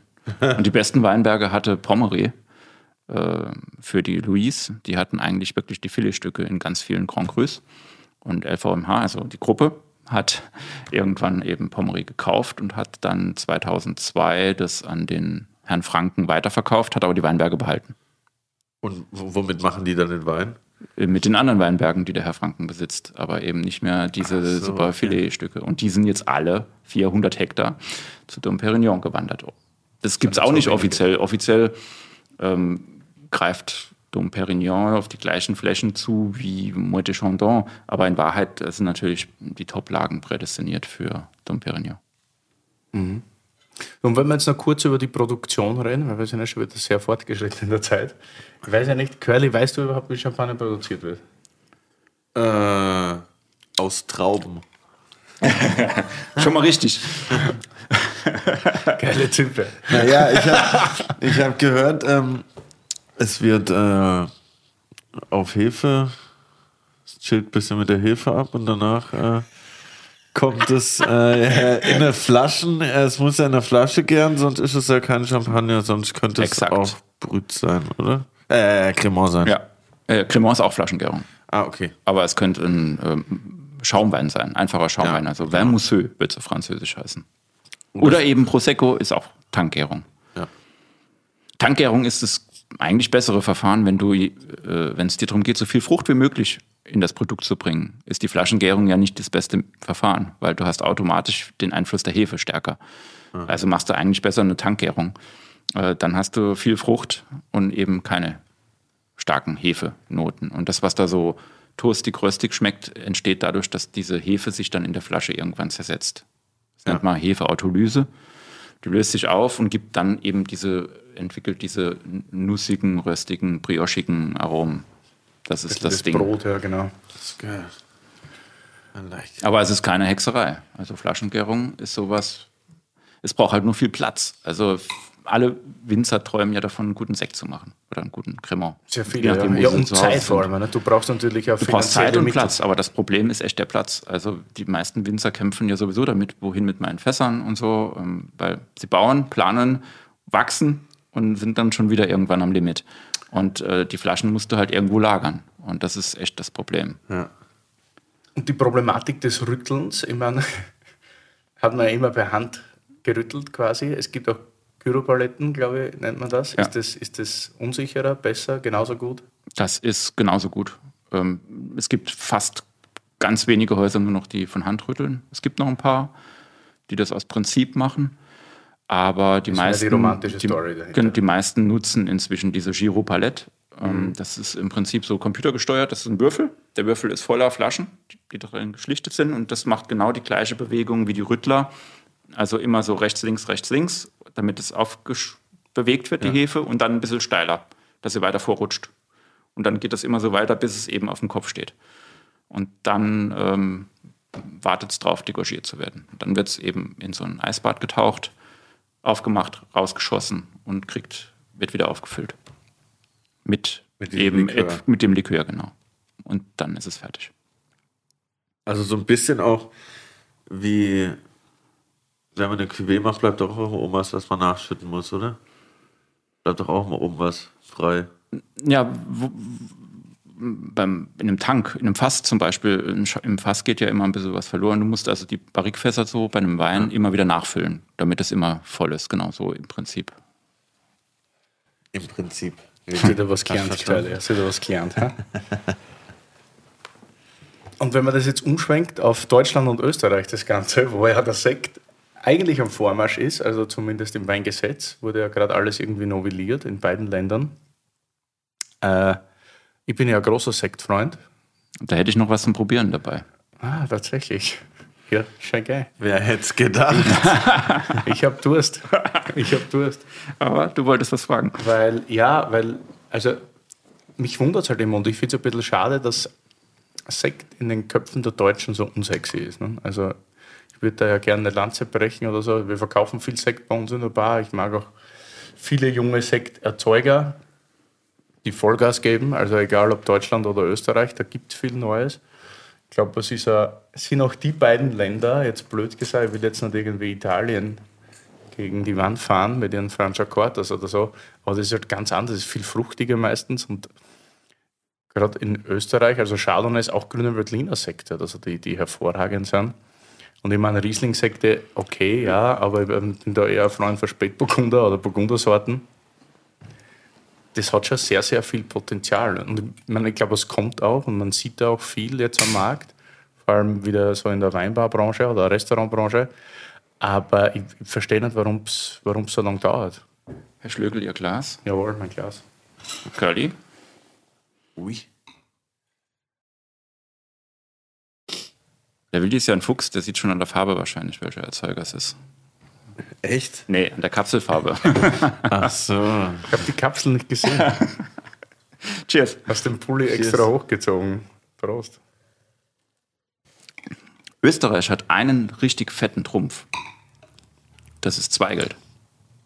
Zweigelt ist eine fantastische, Rotburger. eine fantastische Sektgrundweinsorte. Wirklich? Ja. Ähm, erstens super für Rosé. Ähm, und es ist als Sektgrundwein in Österreich viel besser geeignet eigentlich als Pinot, weil es die Säure besser hält. Beim Pinot hast du in Österreich teilweise das Problem, der, was die Franciacorta hat, dass sie saufrüh ernten müssen, wenn sie halbwegs Säure haben wollen. Und dann ist es physiologisch eigentlich nicht reif. Also um einen guten Wein zu machen, würdest, müsstest du eigentlich länger warten. Geht aber die Säure flöten. Und das Problem hat Zweigelt nicht. Der hält die Säure viel besser. Du kannst also auf die physiologische Reife besser warten. Und weiß gekeltert ist es eine Top-Basissorte. Eben in der, in der Assemblage. Okay. Also Brundelmeier Rosé zum Beispiel, sehr erfolgreiches Produkt, immer Ja. 50-50, St. Laurent, Zweigelt.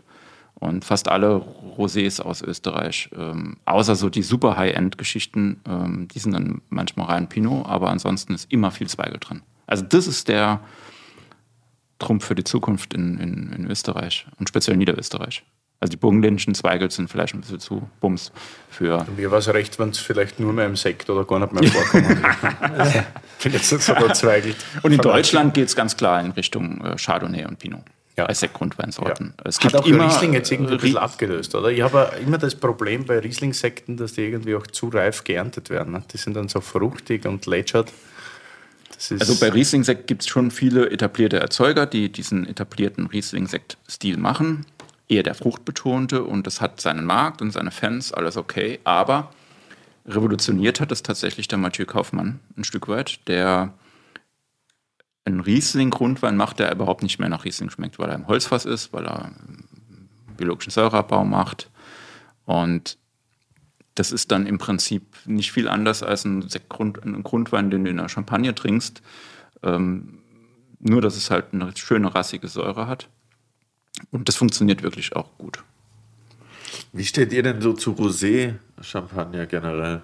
Ist es für euch sowas wie schwarze Schafmäßig? Trinkt ihr, oder trinkt ihr auch mal ein Rosé? Ähm. persönlich jetzt. Du hast gestern gesagt, du warst jetzt auf irgendeinem am, am Dinner und es gab Rosé den ganzen Abend und das hat zu jedem Gericht gut passt, gell? Ja, also es war für eine Geschichte für die nächste Ausgabe und es ging darum, was ist der bessere Allrounder, also Weiß oder Rosé Champagner, was kann so das ganze Menü besser begleiten.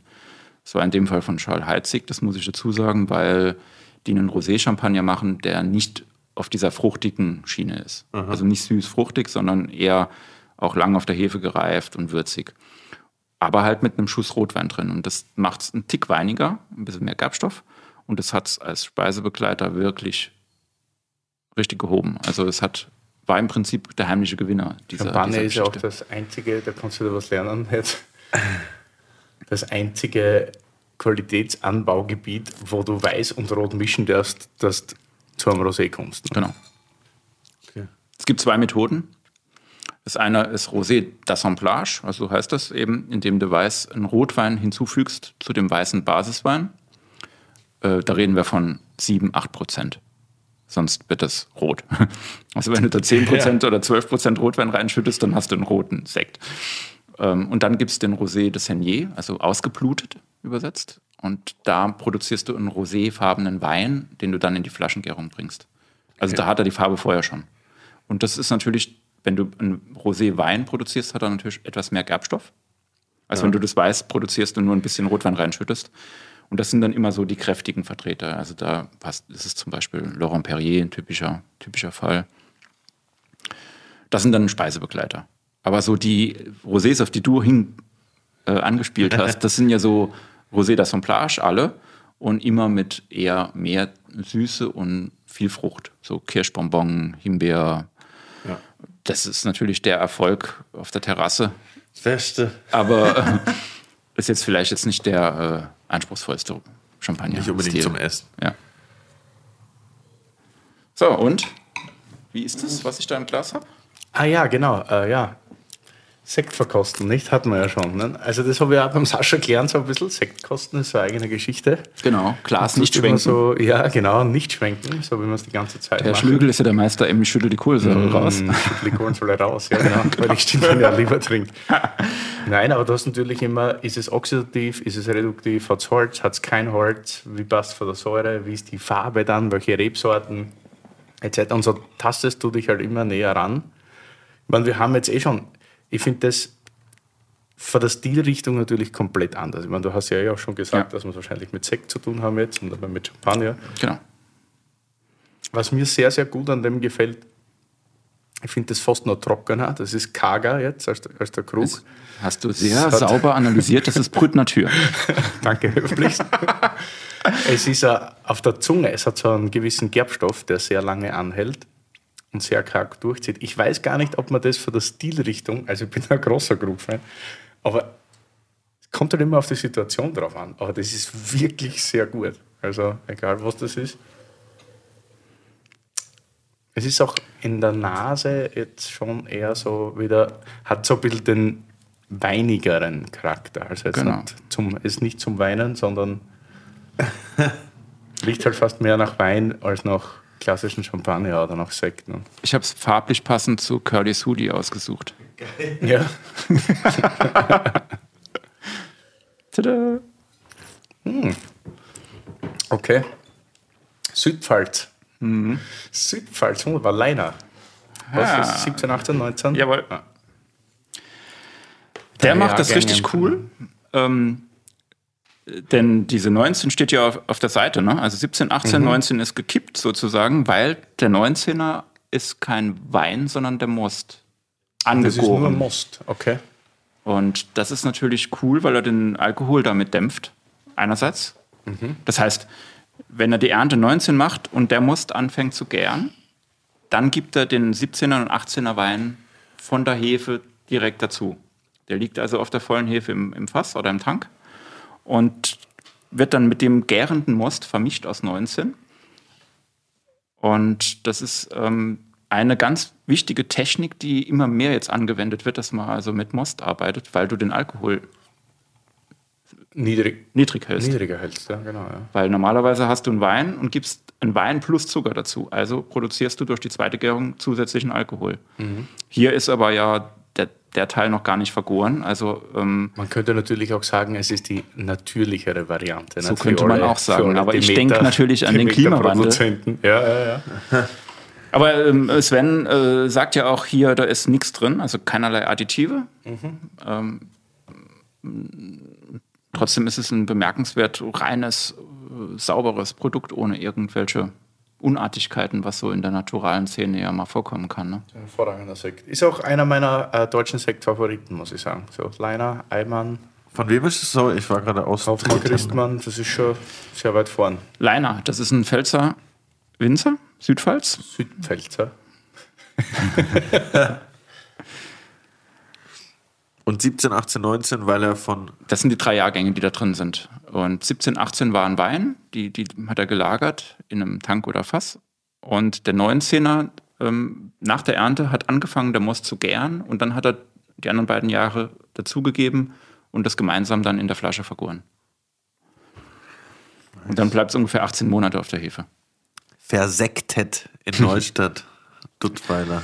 Nice. Ja, also das ist, ich habe schon mir den Kopf zerbrochen, ob mal ein, ein, ein, ein super Begriff, aber ein, eine Alternative zu Sekt als Begriff gibt es eigentlich. Es ist Nee, schwer. Sekt ist ja auch. Das ist ja Ich, auch ich kann mir vorstellen, dass vielleicht sich das Image bessert, weil es jetzt inzwischen so viele gute Erzeuger gibt. Vielleicht drehen die es tatsächlich, dass es wieder anders klingt. Ich glaube auch, also das Feeling einfach. Und ich glaube, es ist halt Arbeit und ich glaube, da gehören auch viele Meinungsmacher dazu, Journalisten wie du, Sommeliers wie ich oder Wirte wie ich oder und halt andere Fachleute, die, die da wieder angasen müssen, ganz einfach. Und, und auch, auch die Winzer. Aber die Winzer tun es seit längerem. Ich meine, es gibt mehr als zwei Hände voll sehr gute Sektproduzenten in Deutschland und Österreich. Und ich glaube, da werden wir schon dazukommen. Ist übrigens cool, Österreich und Deutschland. Äh, in Deutschland ist es so, dass, das zwar jetzt ein Beispiel, das ist ein Winzer, der auch Sekt macht.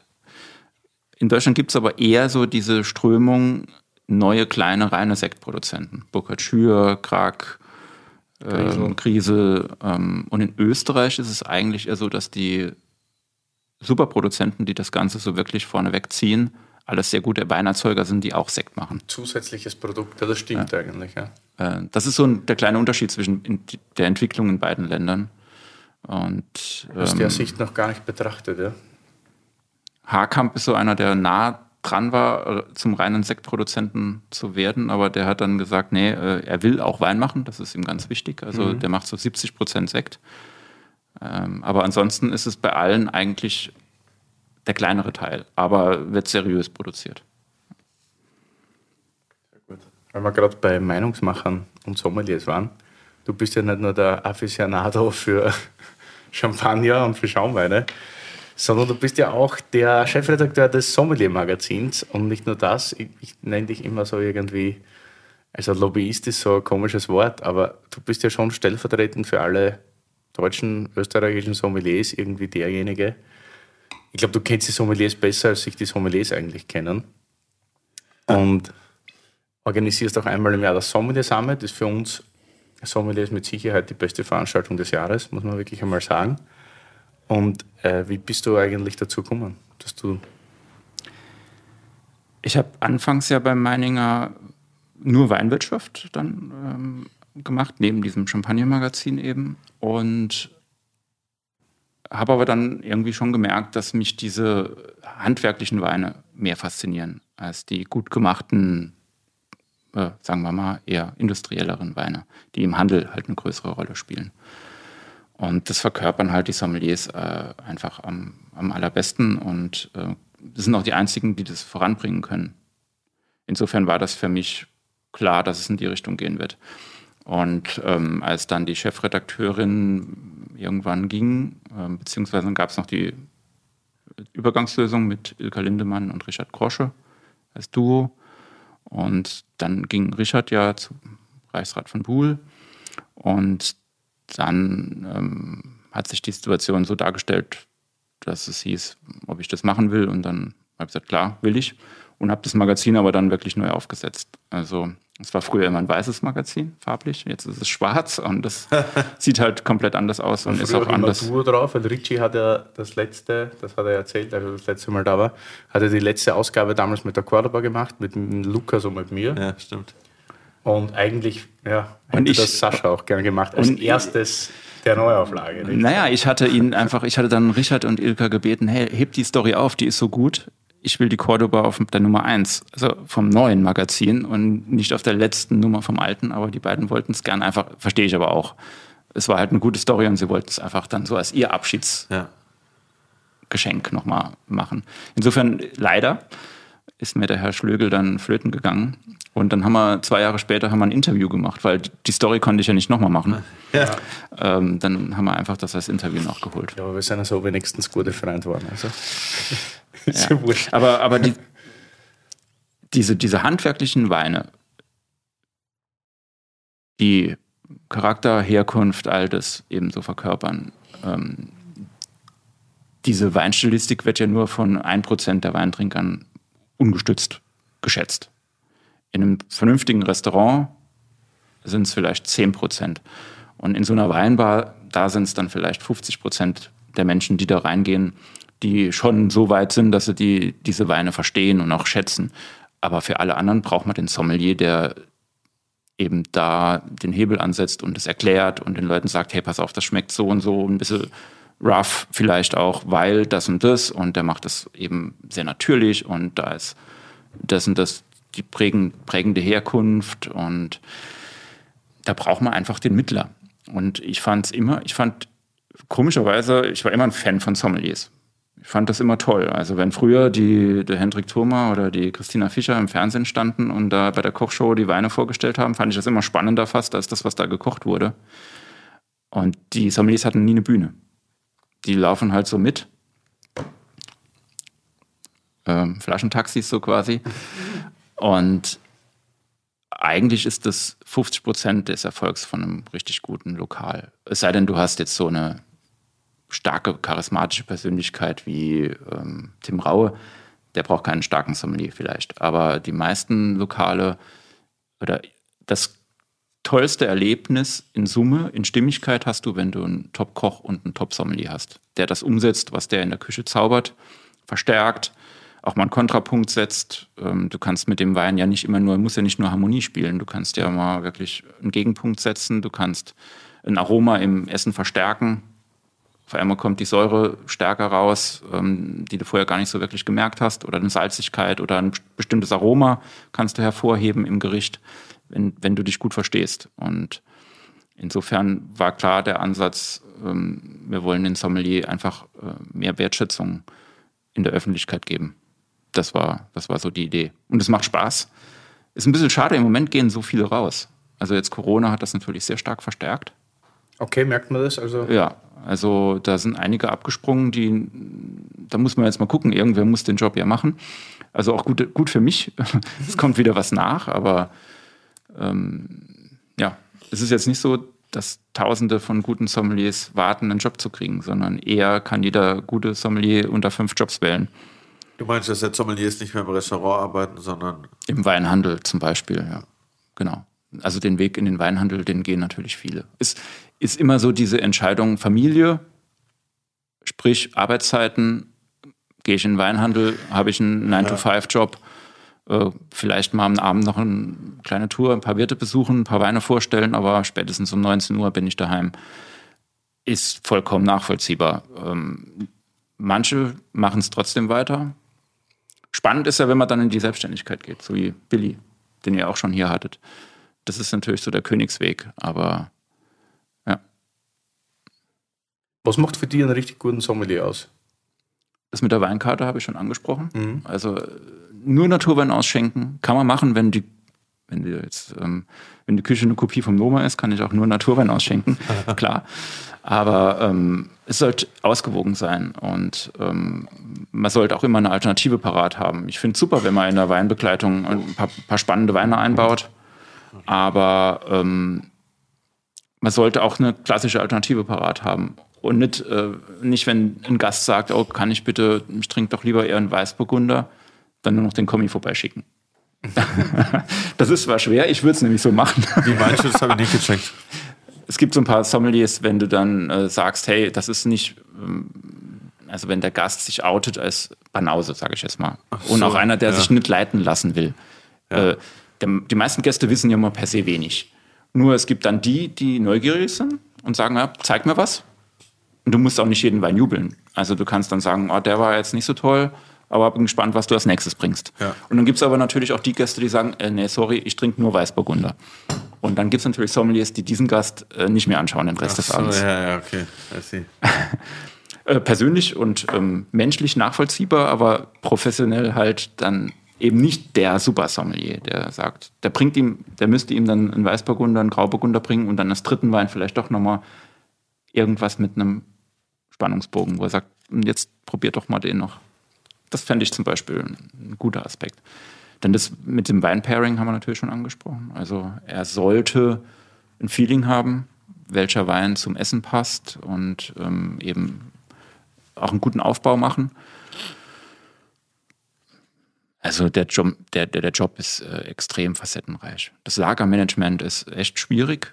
Äh, eine gute Weinkarte aufbauen mit einer Jahrgangstiefe, ohne dass du irgendwann gefeuert wirst, weil du fünf Millionen äh, versenkt hast in deinem Keller.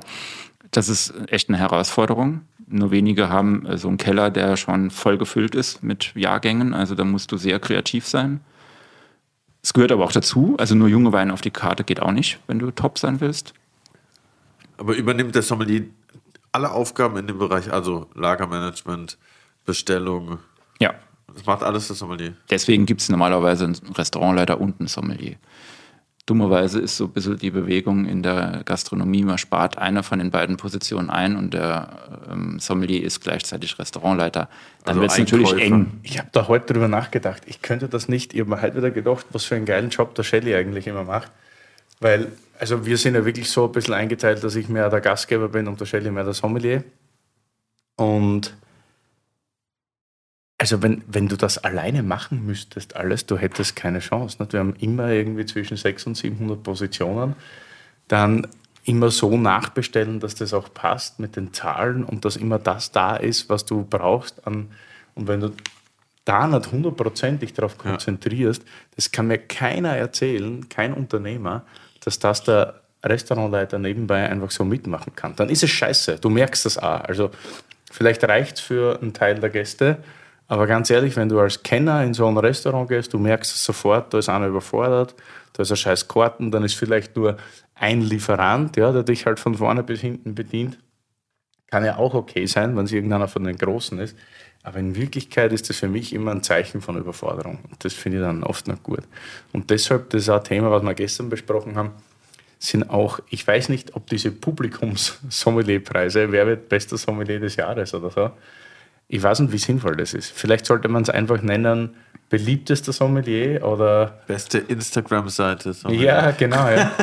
Aber dass der beste Sommelier, der kann, glaube ich, nicht vom Publikum gewählt werden. Wie der beste Koch eben auch nicht, weil ja, das ist ja. echt schwierig. Also man sollte schon äh, ein bisschen Know-how haben und was davon verstehen. Also in der Musik gibt es ja auch. Das Publikum, das sind die Charts. Ja, voll. So, bumm. Ähm, das ist fertig. Und, ähm, aber aber wenn es dann darum geht, Qualität zu bewerten und Auszeichnungen zu vergeben, sollte man wirklich eine, entweder eine Jury dran setzen, die eben Berufskollegen oder so oder eben Journalisten mit dabei, aber es sollte seriös gemacht werden. Und ich finde super, wirklich, dass jede, jeder Restaurantführer inzwischen hat seinen Sommelier des Jahres und nochmal den Gastgeber des Jahres, ähm, wo dann auch der Restaurantleiter eine Bühne kriegt oder die Restaurantleiterin. Aber nicht das Publikum abstimmen lassen, dann sind wir bei Eurovision, Eurovision Song Contest. Also ja. das wird dem Beruf nicht gerecht. Also ist jetzt der der beste Koch oder der beste Sommelier oder die beste Sommeliere, der die meisten Follower hat und dann sagt in seiner Community so, votet mal für mich. Was ist denn das? Also das ist echt schade, weil das diskreditiert eigentlich den Job. Ähm, und gerade Gastronomie braucht einfach äh, ernsthafte Anerkennung. Insofern. Weil es eben auch kein leichter Job ist, nicht so wie wir vorher gesagt haben. Ja. Also die Leute gehen eh weg. Corona hat jetzt nochmal was dazu beigetragen, dass noch weniger Leute eh schon in der harten Branche sind. Und dann brauchst du irgendwie Anerkennung als Sommelier, als ja. Gastwirt und so weiter. Und das, natürlich ist es super, wenn der Gast happy geht und wenn die Kasse voll ist. Das ist natürlich das Größte irgendwie für dich. Aber trotzdem sind solche Preise oder so eine Plattform, wie du sie geschaffen hast, mit dem Sommelier-Magazin und so weiter, das ist einfach wichtig, glaube ich. Dass Leute auch von außen irgendwie die Anerkennung kriegen, dass sie einen guten Job machen und dass sie geile Typen sind. Ja, und es ist auch manchmal natürlich betriebsintern so, dass äh, die weiße Brigade das äh, Zepter des Handelns in der Hand hat und draußen die schwarze Brigade mhm. nicht so viel zu melden hat innerbetrieblich. Und auch dafür ist es wichtig, dass die Anerkennung kriegen. Und wie gesagt, jede Auszeichnung, jede seriöse ist da Gold wert. Also Eben ja. gern auch beides. Restaurantleiter und, und Sommelier. austauschen ja. kann. Genau. Was meinst du mit weiß und schwarz? Also es ist so, in der, in der Gastro-Welt äh, spricht man von der weißen Brigade, das sind die Köche und alles, ah, was okay. da in der Küche rumspringt. Und die schwarze Brigade sind die draußen im Service. Natürlich sind die heute nicht mehr schwarz. Äh, früher waren sie halt schwarz angezogen. Angezogen. Aber so unterscheidet man immer noch. Einen kurzen Shitstorm vermeiden. das kannst du auch mal nachfragen. Jetzt habe ich, ich weiß nicht, Curly, ob du noch viele Fragen hast. Ich hätte eine spannende Frage, glaube ich, noch für den Sascha. Wärst du eigentlich manchmal lieber Sommelier als Journalist?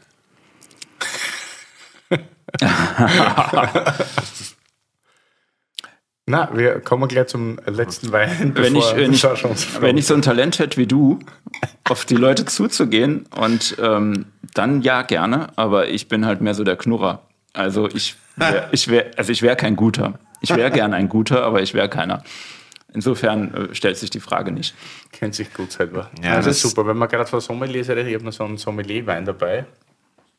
Und Wein? Kurz, das ja. ist Wein, ja. Steht auch Champagner drauf, gell? aber das ist jetzt so was auch, finde ich, so gerade ein Trend, der kommt, also, oder der bedingt ist durch die Global Warming einfach, ja. ja ist Coteau Champenoise, das sind Stillweine aus der Champagne. Das ist immer dann, wenn du so reifes Traubenmaterial hast, dass du sagst, okay, vielleicht für den Champagner ist das ein bisschen zu, zu reif schon. Und dann wird das still gefüllt. Und das ist jetzt vom, Wild. vom mein Gott, Jacques Lassen. Emmanuel Lassaigne macht das. Und Jahrgang 2018 und ich habe das vor kurzem probiert und ich finde das super. Der macht hervorragende Chardonnays in Mongueux. Das ist eben auch, wie wir vorher besprochen haben, noch gar nicht so lang tatsächlich als Champagner AOC. Also das gibt es ja nicht so lange, Mongueux, glaube ich, das ist erweitert worden. Ja, das gibt es schon, schon länger, aber es hatte nie die Reputation, die es jetzt hat. Ähm, da wachsen die, die kräftigsten Chardonnays der Champagne. Ähm, manche Leute, es gab mal so den Spruch, manche sagen, es ist der Montrachet der Champagne, was natürlich ein bisschen weit hergeholt ist, aber also das ist halt der mächtigste von allen Chardonnays. Und er ist der beste Erzeuger und das ist der beste, tatsächlich der beste Coteau Champenois. Wer hat dieses Jahr im Champagner-Magazin nämlich 50 oder 60 probiert. Und das war äh, echt ein cooles Getränk. Ähm, und danke, dass ich eine von diesen 36 Flaschen, die es für Deutschland gibt, jetzt trinken darf. Echt so wenig? Ja. Limited Edition oder wie? Ja, das ist wirklich sauer. Ja. Krass, Alter. 36 Flaschen, das ist echt wenig. Gibt es beim Sebastian Wisontin. Weißüber importiert das in der Köpenicker Straße. Und ja, gab ein paar. Ich glaube, drei habe ich bekommen und eine hat gekorkt. Und eine eBay. und eine gibt es Eine hier und eine, und eine eBay. Macht richtig Spaß. Ja, also das ist ein super spannendes neues Thema. Es gibt es in Weiß, in Rot und in Rosé als Wein. Und ähm, inzwischen gibt es auch richtig gute Pinots. Dann gibt es zum Beispiel Trapier macht einen reinen Grauburgunder als Wein, Okay. was wirklich pfeift, also weil es halt schlank ist und mineralisch und sauer, also für Grauburgunder-Verhältnisse. Super interessant. Ähm, das ist sicher, ähm, wird es in Zukunft immer öfter mal vorkommen, wenn es echt heiße Jahre sind. Die Champagne profitiert im Moment noch vom Klimawandel. Also es wird eher im Schnitt besser als schlechter. Aber ähm, einzelne Parzellen, gerade so die wärmsten Lagen oder wie jetzt Mongueux, werden dann halt in einem richtig heißen Jahr, wie 2018 zum Beispiel, dann hat es halt einen Tick zu viel Alkohol, einen Tick zu wenig Säure für Wein, äh, für Champagner. Kannst du dir jetzt gar nicht vorstellen, wenn du das probierst, weil das gefühlt dir ein Loch in den Bauch brennt. Aber, aber es ist, ähm, Mach mir keine Angst. aber das ist natürlich eine super äh, smarte Alternative. Du kannst jetzt dann in warmen Jahren produzierst du halt von den wärmsten Stellen äh, eben einen Wein und machst dann halt aus deinen kühleren Lagen deinen Champagner. Es wird jetzt nicht so sein, dass in zehn Jahren nur noch äh, Stillwein produziert wird, der Champagner. Und es ist auch nicht so, dass es, nur weil es weniger Arbeit ist, wie eine Flasche Champagner jetzt weniger kostet. Ist eher das Gegenteil. Aber wie ist denn das jetzt so, mal so dummelmäßig gefragt? Wenn ich jetzt da drei Flaschen kaufe, es gibt noch 36. Ich lasse die zwei Jahre liegen. Kann ich die dann auf Ebay für das Zehnfache verkaufen einfach? Man kommt auf den Marktpreis an, fürs Zehnfache vielleicht nicht, aber wahrscheinlich wird das schon mehr wert. Ja. Okay. Du brauchst du allerdings ein, ein vertrauenswürdiges Profil und du solltest ganze Kartons Ja, ich mach- besitzen. ich mach ganze einfach- Kartons lassen Ja. sich besser verkaufen als Einzelflaschen. Einzelflaschen ist immer. Okay, ich mache einfach Willis Profi als Profilbild. Genau. du kannst ja schreiben, gelagert in der Freundschaft. Geil. Glaubt keiner, weil aber da ist trunken. Aber ähm, für, solche, für solche Sachen gibt es dann sicher irgendwann einen Sekundärmarkt. Also, Reseller, man kennt sie Ja. von Sneakern und, und Ja. allem möglichen. Da stelle ich mir das ähnlich vor. Was willst denn du noch wissen von uns? äh, wir haben ja schon das Thema Rapper angesprochen. Das wollte ich auf jeden Fall wissen, ob das in Deutschland auch jemals ein Thema war oder ob das wirklich nur diese amerikanische Szene eine Zeit lang mit dem Champagner so. Oder hat, ist das hier rüber geschwappt? Naja, also so ein bisschen orientiert man sich ja immer an Amerika, äh, was Rap angeht, sage ich mal. Und ich glaube jetzt nicht, dass es hier so einen krassen Stellenwert wie in Amerika hatte, einfach auch, weil die Leute hier nicht so viel Geld verdienen in Amerika. Also es gibt natürlich ein paar Rapper, die auch so viel Geld verdienen oder auch richtig viel, aber irgendwie ist hier mehr so der Hard-Alk-Modus mehr vertreten, habe ich so das Gefühl, wenn man sich so die Videos hier anguckt, da wird mehr Whisky Cola und Lean in die Sprite geschüttet als jetzt äh, Champagner gespritzt. Wobei ich mir habe sagen lassen, dass der Flair, Legende Flair, Shoutout, äh, sich des Öfteren mal einen Krug reinstellt im Grill. Okay.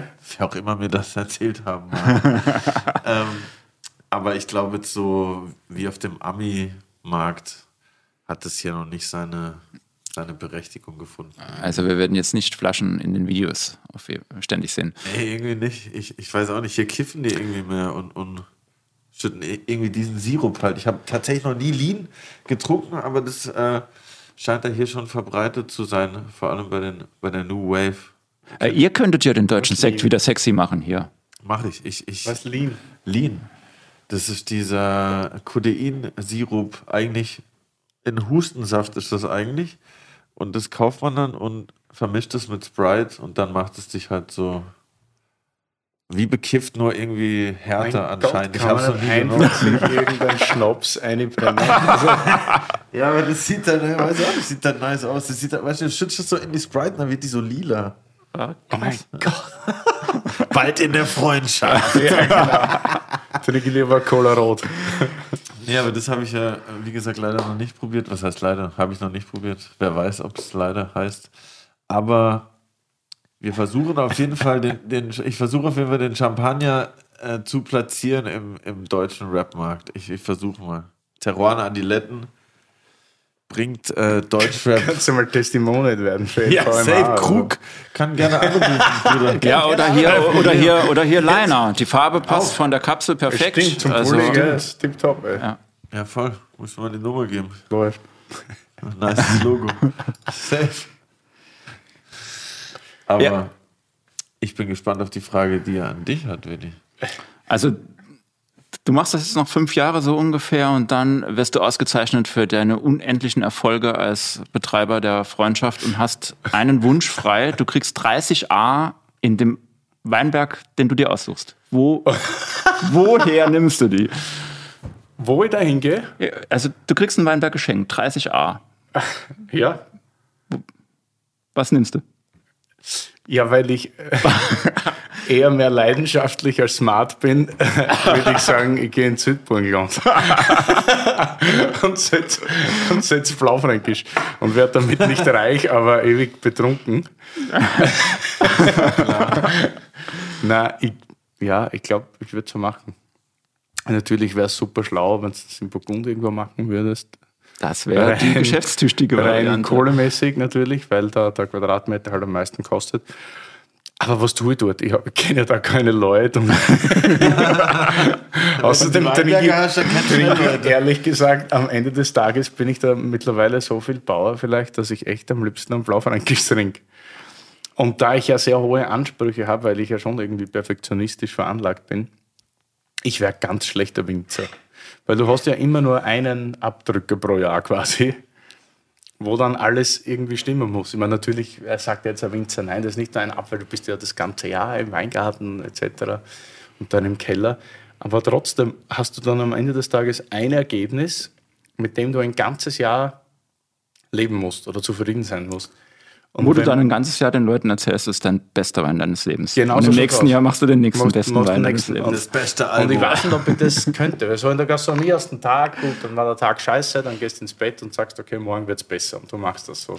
Tagweise planen ist irgendwie cooler als für ein ganzes Jahr. Du wärst auf jeden Fall depressiv, als wenn sie 14 Ja. Ja. Und dann müsste ich meine, meine besten Freunde belügen, weil ich ihnen eine Flasche davon gebe und sage, oh, da schau wie gut. Und dann schmeckt es da selber Kannst du eigentlich. es mal gar nicht. toasten? Das ist echt richtig geil. Das könnte ich nicht. Das könnte ich nicht. Deswegen glaube ich, würde ich es einfach, ja. Das heißt, da geht es dir wie, wie mir mit dem Sommelier. Weil, ja, wahrscheinlich. Genau das Gleiche. ist genau das gleiche Thema. Ich würde den Christoph und den Reini beauftragen, ein paar Flaschen Blaufränkisch machen will. Und den würde ich dann trinken und fertig. Bevor wir dich in das graue Berlin entlassen. es gibt was ganz Neues bei Terroir und Adiletten, habe ich mir sagen lassen. Und zwar haben wir eine Playlist auf Spotify. Tatsächlich. Ja, voll krass. Ich wusste Geil. es auch Ich nicht bis das- vor drei Minuten. Ah, wirklich? Ah, wurde dir das zugetragen von der Regie? Mir wurde es zugetragen. Ja, genau. Ich habe über meinen Knopf im Ohr mir sagen lassen, wir haben jetzt eine Playlist auf Spotify, wo jeder Gast einen Lieblingstrack hinterlegt. Da Den sind, kann auch, ich sogar für Sascha, glaube ich, sagen. da sind auch schon einige drin.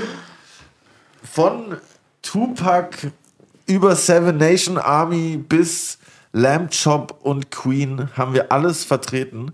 Und mich würde natürlich interessieren, welchen Track dürfen wir von dir da hinzufügen? Willi, sag was. Ja, ich würde sagen, es wäre entweder Nirvana oder Pearl Jam Oder Soundgarden. oder Soundgarden, ja, richtig. Ja. Und dann halt ein, ein bekannter Track. Ja, also ich glaube, ich würde Black. Hole Sun nehmen. Black Hole Sun, Soundgarden, geil. Nochmal Black? Hole Sun. Black Hole Sun. Bist zu jung, Curly, das kennst du gar nicht. Das kenn, also Soundgarden kenne ich tatsächlich. Das ist doch so eine Supergroup aus, aus mehreren Leuten, wenn ich mich richtig erinnere, oder? Naja, also ich bin 72 geboren, das heißt, ich war gerade 20, als die Crunch-Jungs ihre Hochphase, ihre ku- sehr kurze Hochphase hatten. Gut, naja, so kurz. Ja, gut. Zwei, drei Jahre, dann war der Spuk eigentlich Die vorbei. meisten waren, die meisten nach waren tot. 27, dann, wenn du mit 24 angefangen hast, hat es drei Jahre gedauert. Mit 27 haben sie sich alle erschossen. Genau. Aber das ist doch eine, eine Zusammensetzung aus Das ist Leuten, die eigentlich aus, in anderen Bands waren, oder? Soundgarden, nicht? Nee, nee. Dann verwechsel ich es. Tut mir leid. Ja. Ich bin zu jung. Es tut mir leid, Leute. Kein Shitstorm, bitte. Aus du- Soundgarden sind dann, ist dann eine Superband Genau. geworden quasi. Ja. Wie heißt die? Also die Band heißt Audio Slave und die besteht nicht aus Leuten von Pearl Jam, nämlich von Soundgarden und Rage Against the Machine. Und der Sänger war Chris Cornell. Jetzt habt ihr wieder was gelernt, ha? Jungs. Aufpassen bei der Musik. Genauso wichtig wie guter Wein. Ja. Ja, geil. Black Hole Sun, Soundgarden.